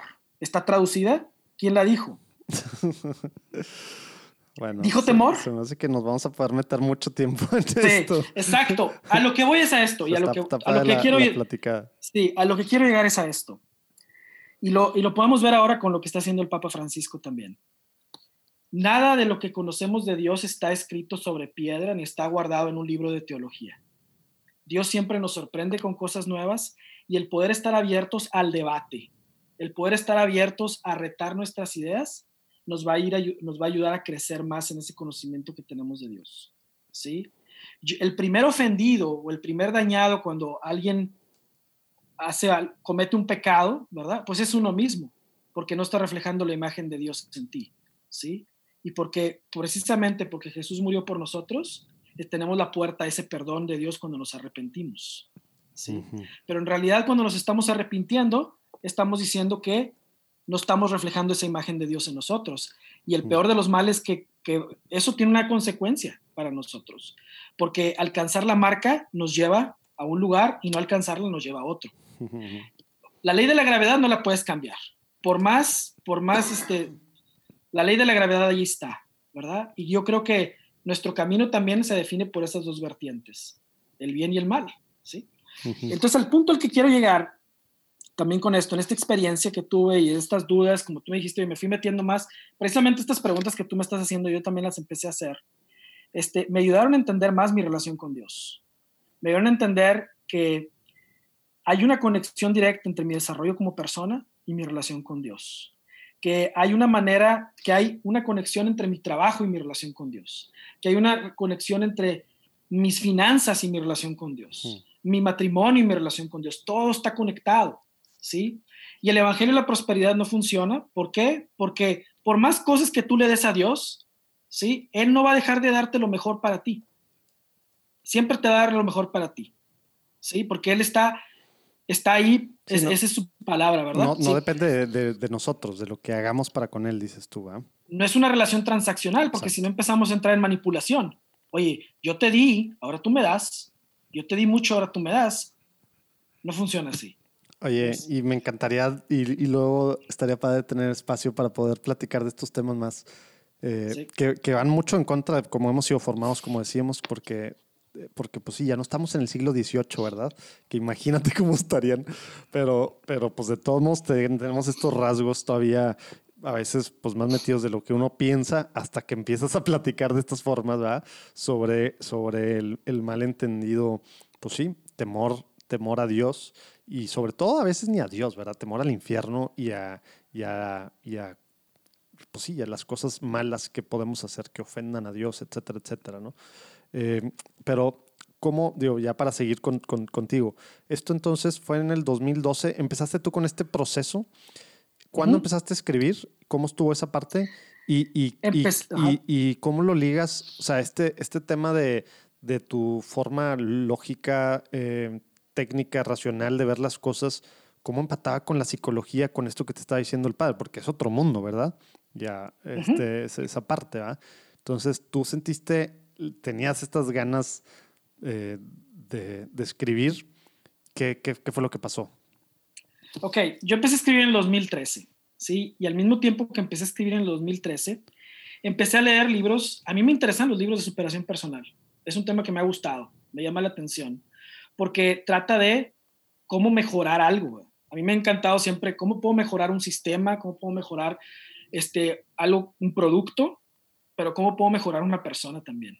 Entonces, los libros de superación personal, empecé a leer todos los libros de superación personal que me pude encontrar, ¿sí? Y desde la fecha hasta ahorita, yo creo que me aviento unos cinco o seis libros de esos este, por año, ¿verdad? Oye, y a, y a ver, más. esto de superación personal, yo tuve, yo me metí mucho a ese tema también y, y es muy fácil, o es más, mejor, voy a, voy a, hacer la pregunta más directa. ¿Cómo discrimina la gente que escucha entre lo que es esta psicología barata de desarrollo personal que está llena los estantes de las librerías de eso, con lo que es bueno? Con lo que sí tiene carnita y sí realmente te ayuda y no nada más son estas cosas bestsellers que, que te van a ayudar a, a ser una mejor persona, pero, pero pues como que puras cosas en el aire o, o realmente no, no, tangibles que se logran, que es, pues es mucho. ¿eh? Creo que la, la, la, parte, la intención que hay de la mayoría de los autores que, que, que, escriben estos libros es genuinamente crear una transformación en las personas. Uh -huh. ¿sí? Ahora, tú al ser una mejor persona, en, el, en todos los sentidos, estás también haciendo una obra de bien o de caridad a quienes te rodean. ¿Sí? Entonces, cada vez que tú te esmeras por mejorar algo en tu persona, no nomás tiene repercusiones para ti, tiene repercusiones para los demás. Si tú estás en mejores condición física y tienes dependientes, hay gente que depende de ti, el tú estar en tu mejor condición física es un servicio para ellos porque no se tienen que estar preocupando por ti. ¿sí? Si tú quieres mejorar financieramente y quieres tener tus finanzas bien, este, vas, a, vas a poder servir mejor a los demás porque vas a tener en orden tus finanzas. Entonces los libros de educación financiera, etcétera, te van a ayudar bastante para eso y son buenos libros. El caso es que más bien lo que tenemos que hacer es quitarle el quizá esto no sea bueno y tú ser maduro y leer y decir qué cosa que estoy leyendo aquí me ayuda a mejorar esta área de mi vida que quiero mejorar. ¿Sí? A lo mejor el área que tengo que mejorar es mi forma de pensar. Entonces encuentro un autor que me ayuda a pensar positivamente y porque pensar positivamente te va a ayudar a solucionar mejores problemas y te va a ayudar a que los que te rodean digan, oye, ¿sabes que me quiero relacionar con él, verdad? A menos de ser, oye, ¿sabes que esta persona es bien negativa, no quiero ni siquiera estar cerca, uh -huh. ¿sí? Entonces, yo pienso que son pocos los libros en los que los autores dicen, ¿sabes qué? Déjame ver cómo escribo este libro para desorientar a todos. No, no, no digo que lo hagan adrede, Exacto, ¿verdad? Simplemente sí, pues hay muchas sí. cosas que se quedan en el camino y que al final pues no tienen mucha carnita, ¿verdad? También que sí. son más superficiales, ¿verdad? Yo sí, porque más, vas a encontrar... Más en, en, cuestión a cómo, cómo, digo, a lo mejor estaría padre que dijeras una lista de, o algunos, algunos autores que ya, pues, puedes sí. decir tú son garantía, ¿verdad? Ok, John Maxwell es ¿Vale? garantía, ¿Vale? sí. Este, otro libro que te puedo recomendar es que los nombres a veces están difíciles de pronunciar, pero... Bueno, los vamos a poner ahí abajo todos los que, los que sí. está, está, diciendo Quique, digo, a mí se me ocurren mm. algunos, igual lo, también ahí los, los reboto contigo para ver si están, si los apruebas. Sí. pero, sí. pero bueno. Eh, okay. Michael Hyatt, Michael Hyatt es otro. Que aparte tiene unos podcasts buenísimos. Sí, este, Mari Forleo es otro. Mm, sí, sí, no me suena. Eh, Híjole, aquí estoy tratando de ver en mi vitrina bastantes de los títulos. Matthew Kelly es otro. Ah, bueno, pero él es católico. ¿eh? Lo interesante de Matthew Kelly es que él da el mismo mensaje en una parroquia que en una empresa. y en ninguno de los dos lugares habla de Dios. Matthew Kelly, ¿cómo no? En temas católicos, sí. pues habla, tiene muchas cosas así directamente es que católicas. El, tem ¿no? el tema es de Dios, pero es la misma plática en una empresa que en una parroquia. Lo que mm. me refiero es que tiene un por ejemplo, el concepto de ser santo es el concepto de, otra vez, ser tu mejor versión. Entonces, si tú das el tema en una parroquia y luego lo haces en la conferencia, en la plática, no hay conflicto. Es, el entendimiento, cada uno lo va a entender aplicado a, la realidad en la que está. Pero, ¿qué otro más? Bueno, tú conoces a este. Tú conoces a el padre Raymond, que fue autor del libro de los tres monjes rebeldes. M. Raymond, nunca lo había pensado como que eso, desarrollo personal. Ninguno de esos libros es. Lo que pasa es que él escribió otro libro que se llama Secretos Espirituales de un Monje Trapense. Ah, ¿sabes qué? Se, me hace que es el único libro que no he leído. Hace, hace pocos, hace como tres años leí que nunca había leído Incienso Quemado y fue el último que leí de él. Nunca he leído. Sí, este. es, eh, sí, este libro, este libro y lo que he hablado con el padre Thomas son igual, es la misma cosa. De hecho, el concepto, el concepto de que Dios tiene la piel gruesa viene en este libro. Ah, sí. Este, viene, viene, ese concepto ahí. Ese libro es una... Sí, ese libro tiene una muy buena conexión entre desarrollo personal y desarrollo espiritual, o conocer a Dios y cómo Dios quiere tu crecimiento también. Eh, Sí, te puedo mandar una lista y ahí los puedes poner todos los libros ahí, ahí en la lista también. Eh, bueno, entonces empecé a escribir, te digo, de ese tema y empecé a leer estos libros eh, y empecé a tener mis conversaciones con el padre Thomas y empecé a entender que el desarrollo personal es parte de nuestro desarrollo en la fe, ¿verdad? Nuestro crecimiento en la fe y no deben de estar peleados, están juntos, ¿sí? Porque como creyentes no podemos justificar ganar en un área y perder en las otras. Por no, por no por mala suerte ni nada, sino por estrategia. ¿sí? Entonces, si tú el día de mañana te vas a trabajar en una empresa, ahí en una empresa hay proyectos, hay visión, hay querer ser esto en tal año, querer lograr aquello. Y todos se juntan, hacen el plan, ejecutan el proyecto y ahí sale el Tesla o sale el Falcon Heavy de, de, de SpaceX o sale el nuevo modelo de refrigerador, etcétera se hace en realidad. Pero muchas veces no aplicamos este conocimiento en nuestra vida personal y en diseñar nuestro futuro. Sí, y hacer una estrategia de y, futuro. Y ligado a nuestra familia y ligado a nuestra fe, ¿verdad? Y ligado a nuestra familia y ligado a nuestra fe. Y por eso empecé el blog, que es un blog de desarrollo personal, donde hablo de estos temas basados en mi experiencia de vida, en lo que he aprendido y sigo aprendiendo, sobre cómo diseñar y construir el futuro que quieres ver. Entonces, si te acuerdas, empezamos con este tema de la vocación, de conocer a Dios y de las señales, de las decisiones, y viéndolo en retrospectiva, yo digo, wow, si yo, si mi yo de 42 años hubiera hablado con mi yo de 18, 19 años, ¿qué hubiera pasado? ¿Qué me hubiera dicho? ¿Sí? Me hubiera presentado la vida que estaba construyendo. Y si yo no hubiera tomado decisiones, ¿qué repercusión tienen esas decisiones? Entonces yo pienso que hoy en día, creyentes y no creyentes, no tomamos de manera estratégica nuestra vida. Y eso hace que entres en, te frustras, viene la, ¿cómo se dice? La monotonía, la rutina, y puedes ser el muy creyente y muy devoto. Pero si no lo llevas a términos prácticos, ¿sí? Y no, y no, no te fijas, oye, Jesús traía una estrategia. En tres años, mira todo lo que hizo, ¿verdad?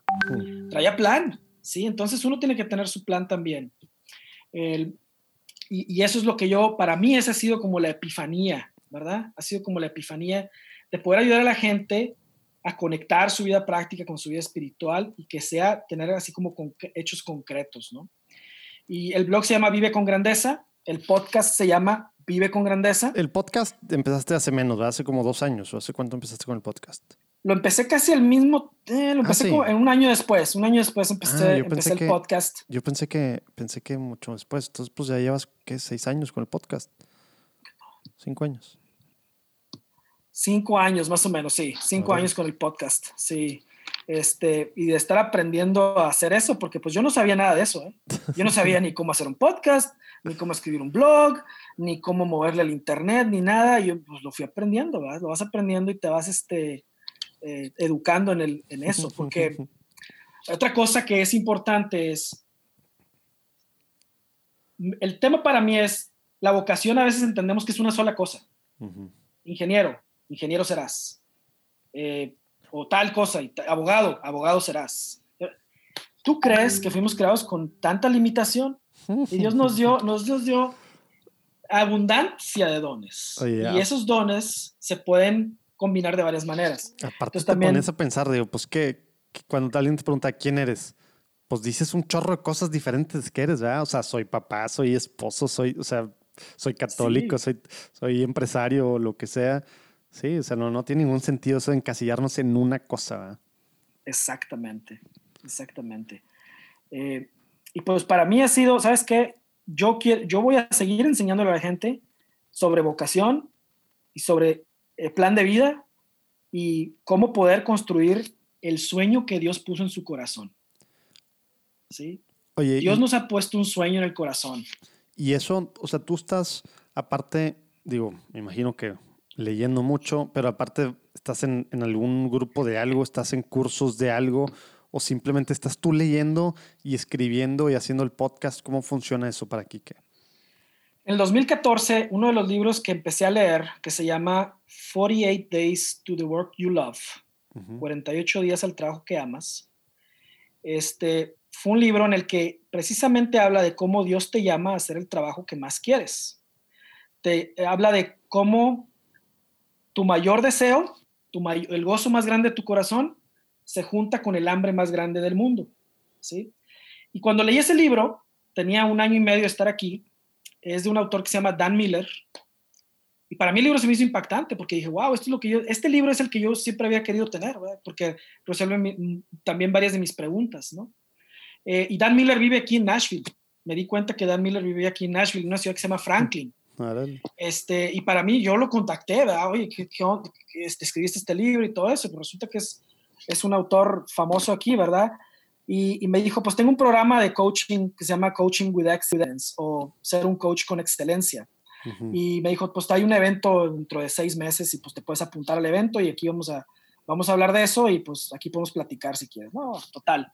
bueno, yo lo que quería era conocerlo y poder hacer más preguntas de cómo él empezó a hacer carrera en esto, etcétera, ¿no? O sea, si lo empezaste a ver también por ese lado.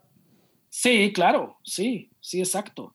Eh, yo pienso que uno tiene que tener cosas que sean afines a tu vocación, tienes que tener caminos en paralelo trabajando para ti.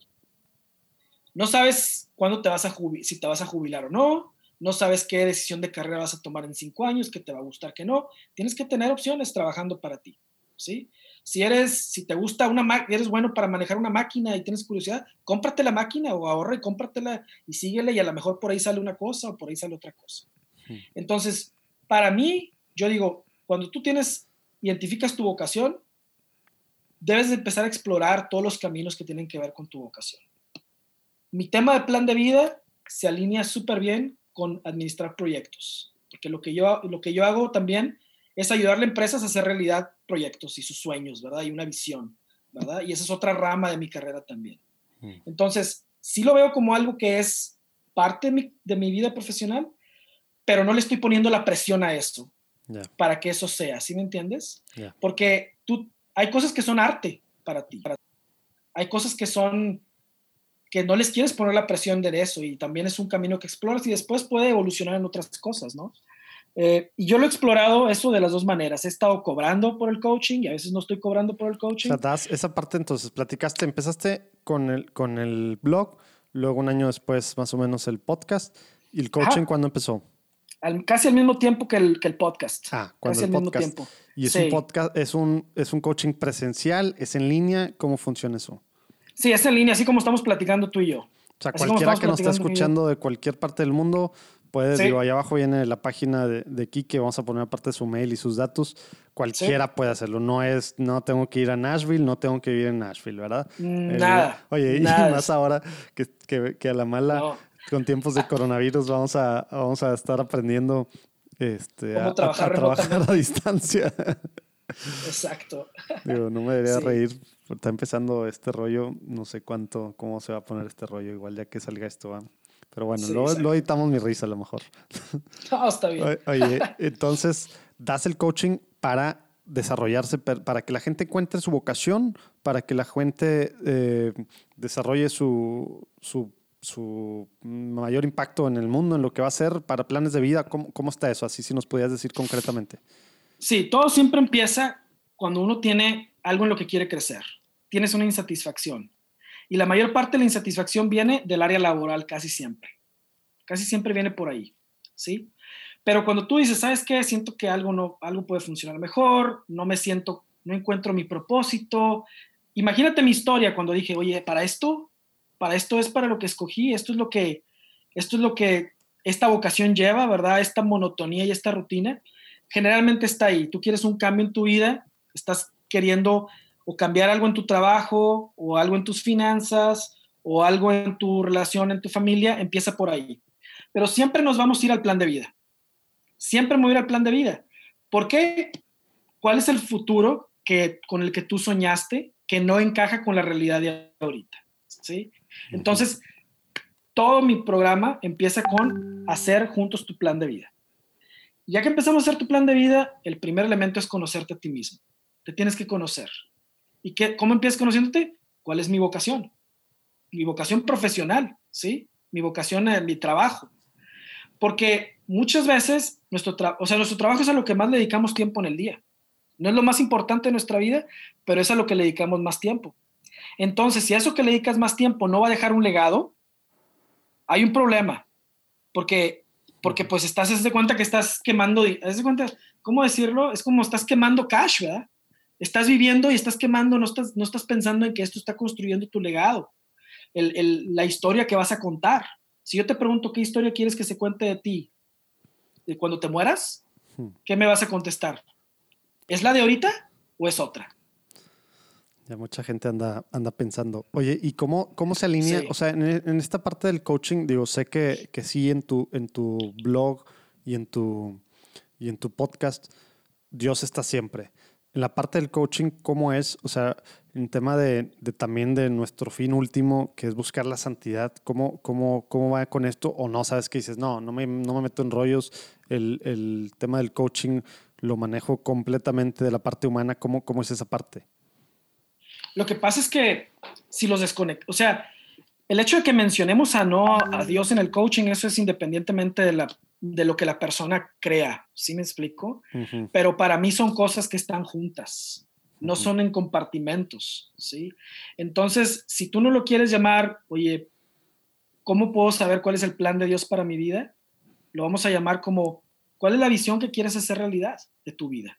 ¿Sí? Pero mi perspectiva no, es una, no va a ser una perspectiva egoísta. Quiero crecer para yo crecer. Quiero ser yo millonario. O quiero yo ser el número uno en la empresa porque yo quiero ser el número uno. No, lo que estamos hablando aquí es que tú tienes una misión que tienes que descubrir. Y esa misión, seas creyente o no seas creyente, te va a llevar a encontrarte con lo que tienes ahí en el corazón. Si estamos hablando de Dios o Dios es el elefante en el cuarto, está bien, yo te voy a llevar por el camino que descubras esa misión que tú tienes. ¿sí? ¿Y por qué? Porque Dios la pone ahí. ¿sí? Es, es, es, el, el, método es, vamos a decirlo, a prueba de egoísmo o a prueba de, de centrarte en ti mismo, porque siempre estamos hablando de qué historia quieres escribir con tu vida y qué legado quieres dejar. ¿Sí? Cuando eh, quieres, de, ¿qué historia? ¿Qué se diría en el epitafio de tu funeral? Oye, que, que, a veces ahí, ¿cómo le haces? Porque también de este, de este, a lo mejor, forma de vivir nuestra catolicidad malentendida, ¿no? Pero pues muy metida, que obviamente creo yo, bueno, estoy seguro que todo es con muy buenas intenciones, ¿no?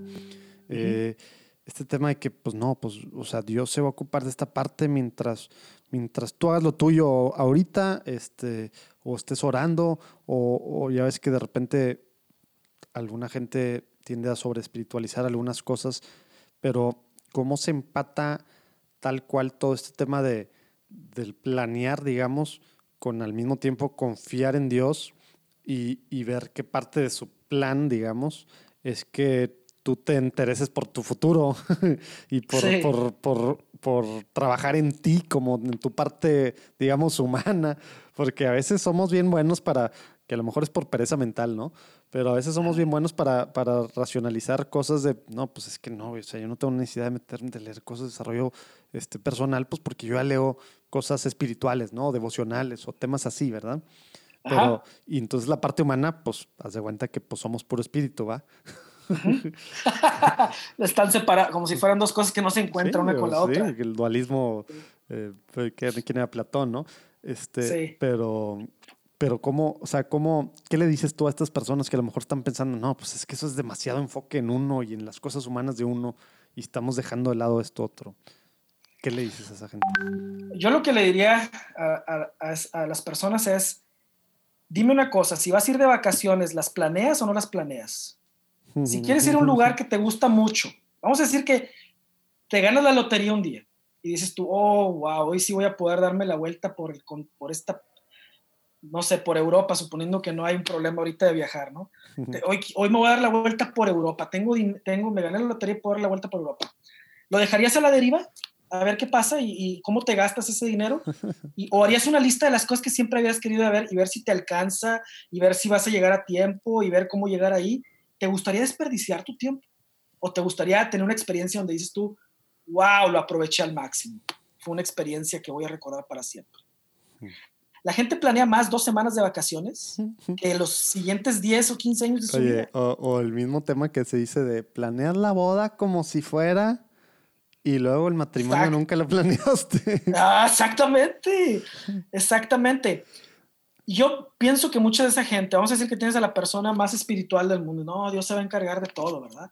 Ahí tendrías que ver cómo le haces para reconciliar el evangelio, la parábola de los talentos. Y ahí tendrías que ver cómo hacer para reconciliar donde dice Jesús, quien quiera construir una torre tiene que calcular si le va a alcanzar, porque si no, todos se van a reír de él. O sea, ¿cómo reconcilias eso? Eh, Jesús no se la pasó haciendo milagros en el, del, del tiempo, no empezó a viajar al futuro y al pasado. En tres años hizo todo bajo las restricciones de nuestro tiempo y espacio. Así es que traía plan. Aunque lo trajera aquí en la cabeza, traía plan de qué voy a hacer primero y qué voy a hacer después. Para que, o sea, estamos de acuerdo en eso, ¿no? El, el hecho de que él decidió no hacer milagros para él mismo. Entonces estamos seguros con eso de que tampoco andaba manipulando el tiempo y el espacio para que las cosas salieran. ¿Sí? Entonces, había un plan, se lo comunicaba a sus discípulos, lo, veíamos ejecutándolo, traía una agenda, no, no, puede ser diferente a un seguidor de Cristo, ¿verdad? que diga, oye, esta es la visión que Dios me está encargando, este es el talento que yo tengo que multiplicar. A ver, lo voy a dejar a ver qué pasa. ¿Sí? Si estás en tu trabajo y te, alguien te delega, tu jefe te delega algo, se lo vas a delegar para arriba de él para que él te diga, bueno, pues tú dime cómo hacerlo. No, tú tienes que venir con una estrategia, porque quien te está delegando algo es el accionista de lo que te está dando la lana, lo que es el capital, lo que vayas a usar. Y es precisamente poner a trabajar los, pues, los dones, ¿no? Que él nos dio. Exactamente. Exacto. Ese es el punto, es lo que yo diría. Oye, pues suena, suena muy padre lo que estás haciendo, Quique. Yo creo que pudiéramos hablar muchas horas, pero te voy a preguntar, o sea, si, si, quieres cerrar con algo antes de ir a la última sección de preguntas rápidas, porque si no, el tiempo se, nos, se nos fue.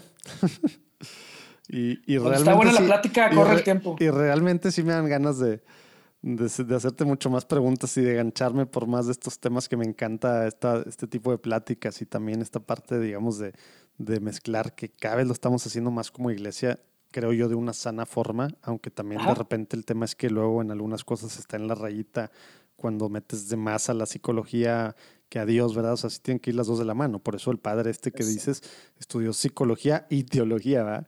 Porque si nomás te metes para un lado, pues luego te quedas 100%, en la parte humana, ¿verdad? Y, y pues ha habido, ha habido algunos psicólogos católicos que pues han tendido pa'l monte, ¿verdad?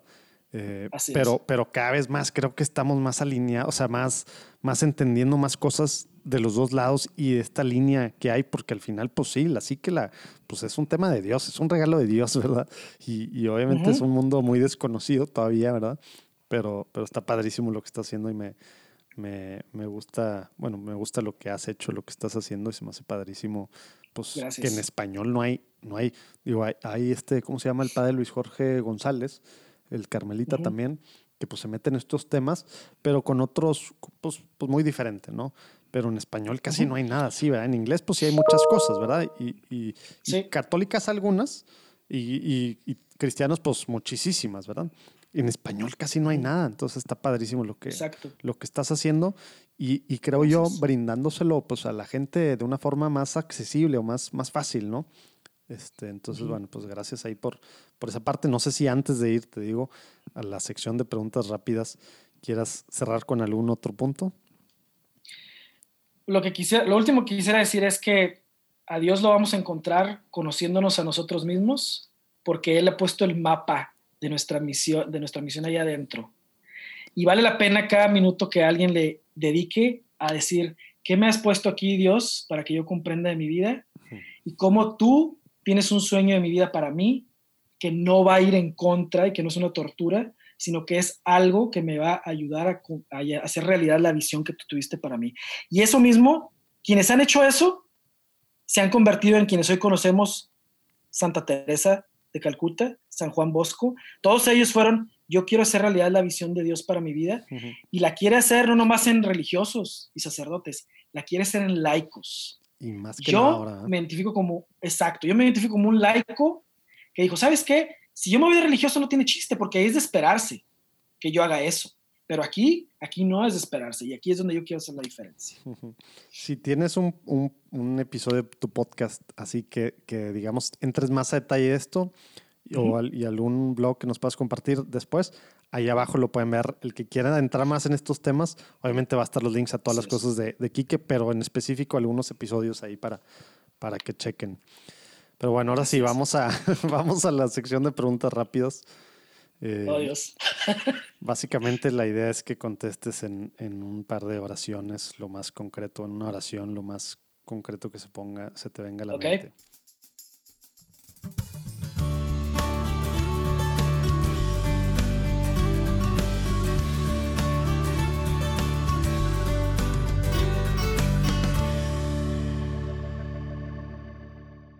Para empezar, ¿te acuerdas la primera vez que tuviste una experiencia espiritual? Más o menos, ¿cuántos años tenías y qué fue concretamente, Kike?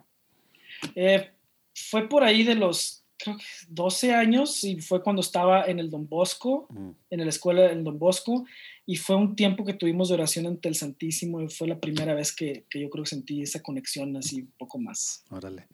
Creo que esta pregunta está ya muy obvia, pero ¿tienes algún santo patrono y quién es? ¿A quién será? San Juan Bosco.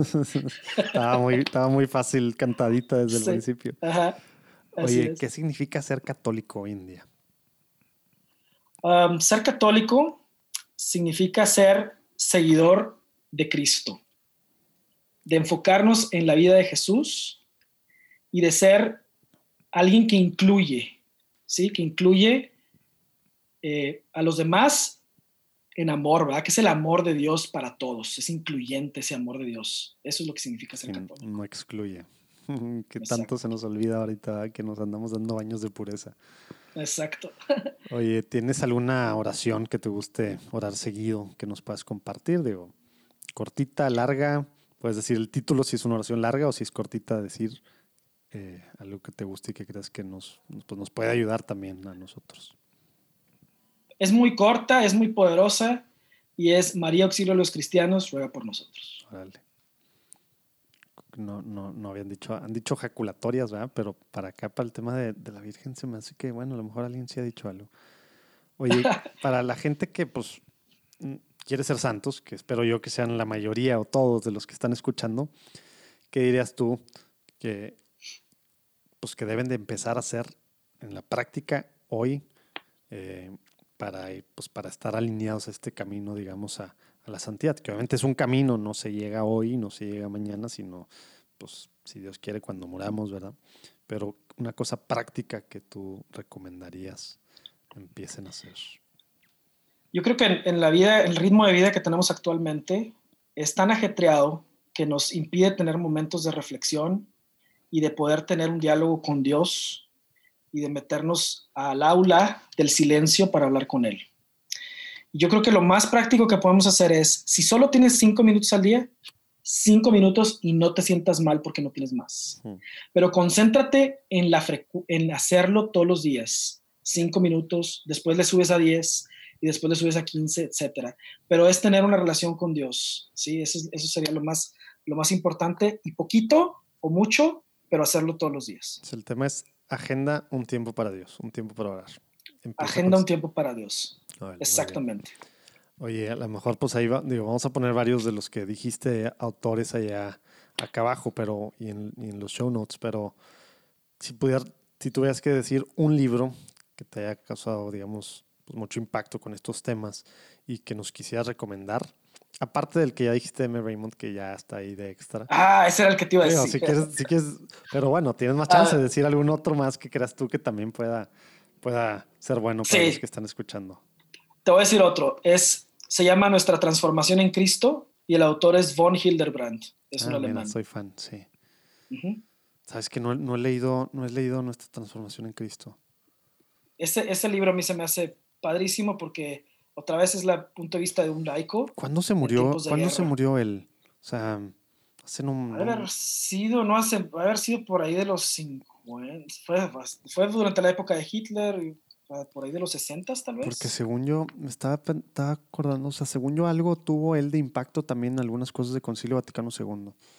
Este, pero bueno, digo, siendo laico, pero digo, sus escritos y demás, como que algunos sí agarraron ahí sus, su forma de pensar, según yo. Oye, ¿alguna cosa por la que quisieras, pues nosotros, platicando en católico y los que están escuchando, eh, pidiéramos por ti? ¿Qué quisieras por, por que intercediéramos? yo, yo creo que, pues, vaya, para que me dé la gracia de poder, de poder este, llevar a mis hijas, tengo cuatro hijas, mi esposa, para que me dé la gracia como esposo y como padre para llevarlos a toda mi familia a la santidad. Eso es lo que quisiera. Muy buena, muy buena eh, pues, intercesión. Oye, lo que sí no, no vamos a dejar que, que te nos vayas sin que nos recomiendes a dos personas. Así, así es como podemos platicar con más gente. Dos, personas que tú crees que, tienen así, pues mucho que, ofrecer, platicar de su testimonio, lo que estén haciendo ahorita por extender el reino de Dios en la tierra. ¿Quién nos recomienda? Puede ser de cualquier parte del mundo. Bueno, el primero que te recomiendo es el padre Hugo Orozco Sánchez. Ah, mira, no me suena. Él es el salesiano que conocí cuando estaba en la secundaria. Ah, mira. Él es el, él es el padre que eh, nos casó a Karen y a mí. Mm. Este, y lo que él está haciendo ahorita, creo que él era el, provincial de los salesianos en México ahorita. Yo lo conocí a él cuando era, todavía no era padre, era seminarista, pues. Y creo que ahorita es, lo que está haciendo él. Te puedo mandar su contacto. Porque es importante conocerlo a él. Eh, te decía que si quieres conocer a Don Bosco, lo conoces a él y conoces a Don Bosco. De plano de plano, yo cuando lo conocí, él, está, él iba a donde estaban los drogadictos a, hablar con ellos, se lo llevaron preso varias veces creyendo que él era el que les proveía de la droga, pero se metía hasta el fondo por tratar de sacarlos de ahí y muchos de ellos ahorita lo reconocen como su papá espiritual, ¿sí? Por alguien que se metió, no les fue que a predicar y que no, simplemente fue a buscar una amistad con ellos. Y, yo creo que lo que está haciendo ahorita con los jóvenes en México y, y, tal vez ahorita ya a nivel mundial es impresionante. Así es que, y, yo ya le, yo hablé con él hace como un mes y le dije que le iba a dar, le iba a dar su nombre, así es que voy a decir que. Muy bien. Qué bueno que ya estabas preparado. Eh, el otro que yo te recomiendo es, se llama Héctor Ciamperi. Ah. Te voy a mandar sus datos. Él es. Lo tengo en un grupo de comunicadores católicos que aparece, ya sé por qué me lo estás diciendo, creo que su nombre aparece, dice coach espiritual o algo así. Órale, sí. ¿Sí es él? ¿Sí es él? Sí, bueno, en donde yo lo tengo, él tiene un blog que se llama Así Aprende, ¿sí? Así Aprende. Y creo que Héctor es director del Instituto de la Familia, del Instituto Juan Pablo II en, México. Mm. Ahí te voy a mandar sus datos para que lo, lo entreviste, lo, lo tengas como opción, pero eh, sí, él y yo tenemos muchas cosas en común en lo que hablamos. Sí, y somos Héctor Sampieri, coach, mentor, speaker, así dice su este en WhatsApp. Exactamente, también él trabaja un montón con los speakers y tiene un, toda una plataforma ahí para entrenar a speakers. Sí. Árale, padrísimo. Entonces te lo recomiendo bastante. Muy bien, pues bueno, todas las redes de Quique están ahí abajo, eh, las formas de contactarlo y en platicandoencatolico.com. Entonces, no, tenían, no, tienen que estresarse por nada, cualquier momento pueden regresar. Muchas gracias por acompañarnos, Quique. Y pues a, todos los que, a todos los que siguen escuchando hasta ahorita. Así es. Bueno, Dios los bendiga. gracias. Nos vemos el próximo lunes.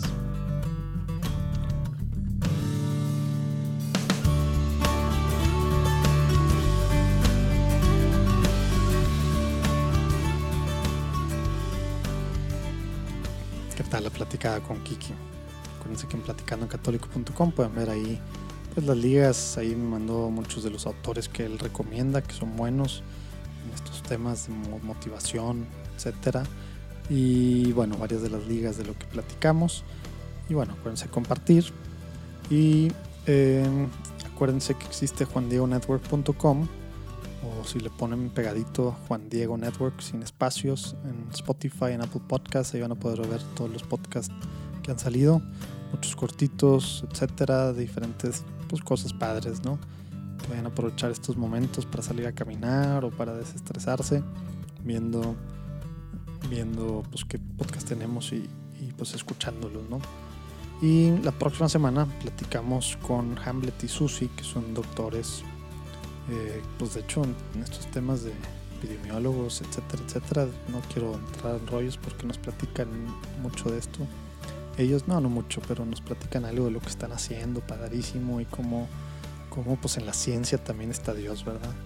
Se pone muy buena la plática del próximo lunes. Espero que nos acompañen.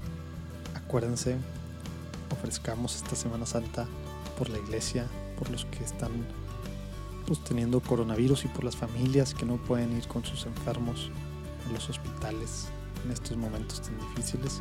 Y acuérdate, métete a la página de diócesis de tu parroquia, ve cómo apoyar, aunque sea poquito, con la comida, con, con poquito dinero, aunque tú pienses que no es nada, va a ayudar. En serio, ¿eh? se necesita mucho. Pero bueno, Dios los bendiga, nos vemos el próximo lunes.